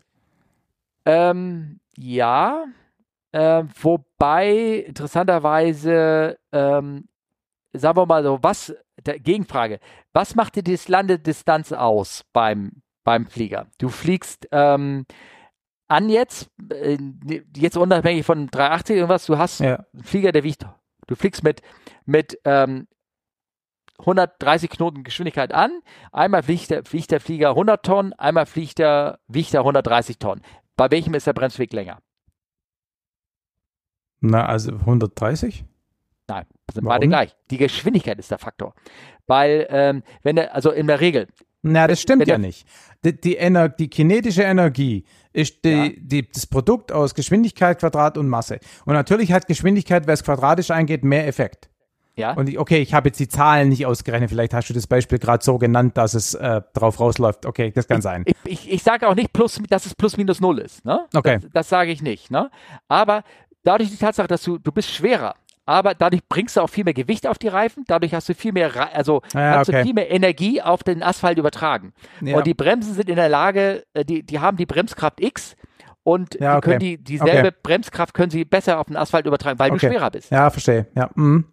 Stimmt, ja. Während der, der, der schwere Flieger mit 100 Knoten angeflogen und der leichte Flieger mit 130 angeflogen. Der, ja, der okay, 130, okay. Wenn, wenn das na? deine Zahlen waren, dann hätte ja. ich auch 130 gesagt. Vielleicht habe ich nicht ja. genau genug zugehört. Also, ja, weil, er, weil der Punkt ist ja erstmal, dass die Geschwindigkeit quadratisch eine kinetische Energie angeht und, das, genau. und das, die, die Masse nur linear. Und dann kommt ja noch der Effekt dazu, dass du einen höheren Anpressdruck hast, wenn du schwerer bist. Genau. genau. Ja, ja, genau. Ja, gut. Aber trotzdem, nein, wo du die Masse des, des Fliegers mehr wirkst, ist, wenn sehen wir mal an, wenn die bei, bei Windscherung oder irgendwas aus.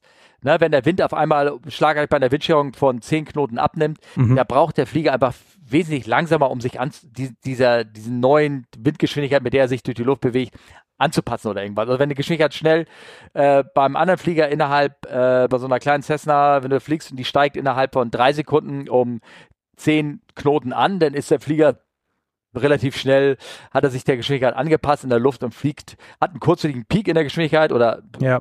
Sinkflug und passt sich relativ schnell an, während der 380er kleine Geschwindigkeit im Reiseänderung der, der, des Windes im, im, im Reiseflug ging relativ zügig dann irgendwie auch äh, in deine Geschwindigkeit, in eine Geschwindigkeits keine Windscherung in der, in der, in der ähm, Reisegeschwindigkeit ein. Weil der Flieger aufgrund seiner Trägheit seine eigene Geschwindigkeit länger beibehalten hat. Genau, seine eigene Geschwindigkeit, bis er sich wieder der Geschwindigkeit der mit der in der Pflicht der Medium-Luft angepasst hat. Sozusagen. Ja, okay. Mhm. Also verzögert hat oder beschleunigt hat. Naja. Ne, genau, deswegen glaube ich eben, also das, das, genau. Also im Endeffekt hat das mit, mit Flächenbelastung zu tun und mit der mit der Fähigkeit, die Luft zu durchdringen. Das ist jetzt ein total beknacktes ja, ja. Wort, aber Genau, ja, ja, ja. Deshalb sind schwere Flugzeuge in böigem Wetter im Zweifelsfall auch leichter zu landen, weil sie einfach stabiler in der Böigkeit unterwegs sind als irgend so ein, als irgend so ein Leichtgewicht mit geringer Flächenbelastung. Ne? So in genau, die Richtung. Genau, genau, ja. genau. Je höher die Flächenbelastung, desto besser ist er in Turbulenz. Genau, genau. ja,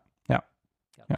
Ähm, aber da, er hat besondere Schwierigkeiten bei A380 gesagt, das ist das eigentlich so mehr oder weniger das Einzige, was man sagen kann. Der einige Sache ist die, dass der, der 380 hat eine relativ geringe Belastung des Bugfahrwerks, mhm. also das Gewicht, was da drauf liegt. Mhm. Ähm, ich glaube, ist nur belastet mit beim normalen oder beim maximalen Gewicht nur mit 20 Tonnen, die vorne mhm. drauf liegen. Mhm. Das heißt, wenn du um die Kurve gegangen bist, war ein mhm. bisschen rutschig, dann hat das Bugrad gleich geschoben. Sofort weggeschoben. Mhm. Ne, weil er einfach die Masse hat gedrückt. Das heißt, ja. du musstest langsam in die Kurve reingehen und den Flieger rumbringen. Sonst, mhm. ähm, sonst, sonst hat er den mehr geschoben. Oh, hast, du, hast du das immer gehört, wie das gerumpelt hat da unten. Okay. Ja. Aber das hast du ja, glaube ich, auch damals in der Episode zum 380 bei mir erzählt, dass der 380 jetzt nicht aufgrund seiner Größe sozusagen besonders herausfordernd zu fliegen ist, sondern ja. dass die Ruder und die, und die Steuerflächen sozusagen angemessen groß sind, sodass er auch Rollraten und so weiter produziert, die ein kleinerer Flieger auch hat. Genau, genau. Ähm, er ist ja eigentlich vom Design her überpowered, mhm. sozusagen. Mhm weil er ja eigentlich für den, das ist ja das 380 äh, 800 und eigentlich sah auch für den 900 mhm. oder gar 1000 geplant. Also er sollte ja eigentlich nochmal Plugins vorne und hinten rankriegen, ja, noch mehr Leute aufnehmen. Und ähm, das hat man praktisch im Design der Tragflächen und Steuerflächen schon mit einkalkuliert, ist leider nichts geworden. Mhm. Und ähm, dementsprechend, die Kollegen haben gesagt, er fliegt sich wie ein sportlicher 318er. Und das ist ja so ganz kleiner, mhm. oder sportlicher 319er oder irgendwas. Also ja. er fliegt sich sehr, sehr flott und sehr, sehr für seine Größe, relativ äh, agil. Mhm. Ja. Ja. Cool. Cool. Genau, also die Frage von äh, Simon, das ging um das Microwave Landing System und, und GLS Approaches, das machen wir später mal. Simon, ich vertröste dich, weil wir sind, ich sehe an meiner Uhr schon hier an die zwei Stunden bald dran. Ne? Ja, naja. Und ähm, wir haben noch eine kleine Geschichte zum Ende, die ist mehr zum, für euch zum, zum Nachgucken. Ich will euch gar nicht damit belasten. Und zwar, ähm, ich habe verzweifelt jetzt kurz vor dem Aufnahme noch eine Geschwindigkeit gesucht. Wenn ihr mal eine unglaubliche Geschichte nachlesen solltet über ein, ein haarsträubendes Ding, was mal passiert ist, das ist äh, passiert mit einer 747 von Olympic Airways. Das war äh, am 9. August 1978 ähm, ist ein Flieger abgeflogen von Olympic auf dem alten Athens Airport und ähm, der Flieger sollte nach New York gehen und bekam einen Engine Failure während des äh, Fluges und nee, während des Abfluges und äh, der ähm, äh, die hatten bei der Departure nicht den optimalen Schub gesetzt. Ich glaube, weil eigentlich hätte er Wassereinspritzung haben müssen oder irgendwie so, so ein Quatsch. Was, Wassereinspritzung? Wie bitte? Wassereinspritzung in der 747. Nee, es gab's nicht, ne? Nee, in der B52 gibt es das und im Harrier, aber nicht in der 747. Und auch in der Buck 111 gab es das. Das auch. kann sein, okay. Ja, ja, genau. Ähm, und ähm, auf jeden Fall war das so, dass sie nicht, nicht, nicht den optimalen Schub gesetzt haben, nicht den maximalen Schub gesetzt haben und ähm, sind äh, gestartet und sind ganz langsam, haben sie nur an Höhe gewonnen, weil das ähm, äh, weil äh, die Leistung des Triebwerkes sehr, sehr schwach war für das ausgefallene Triebwerk.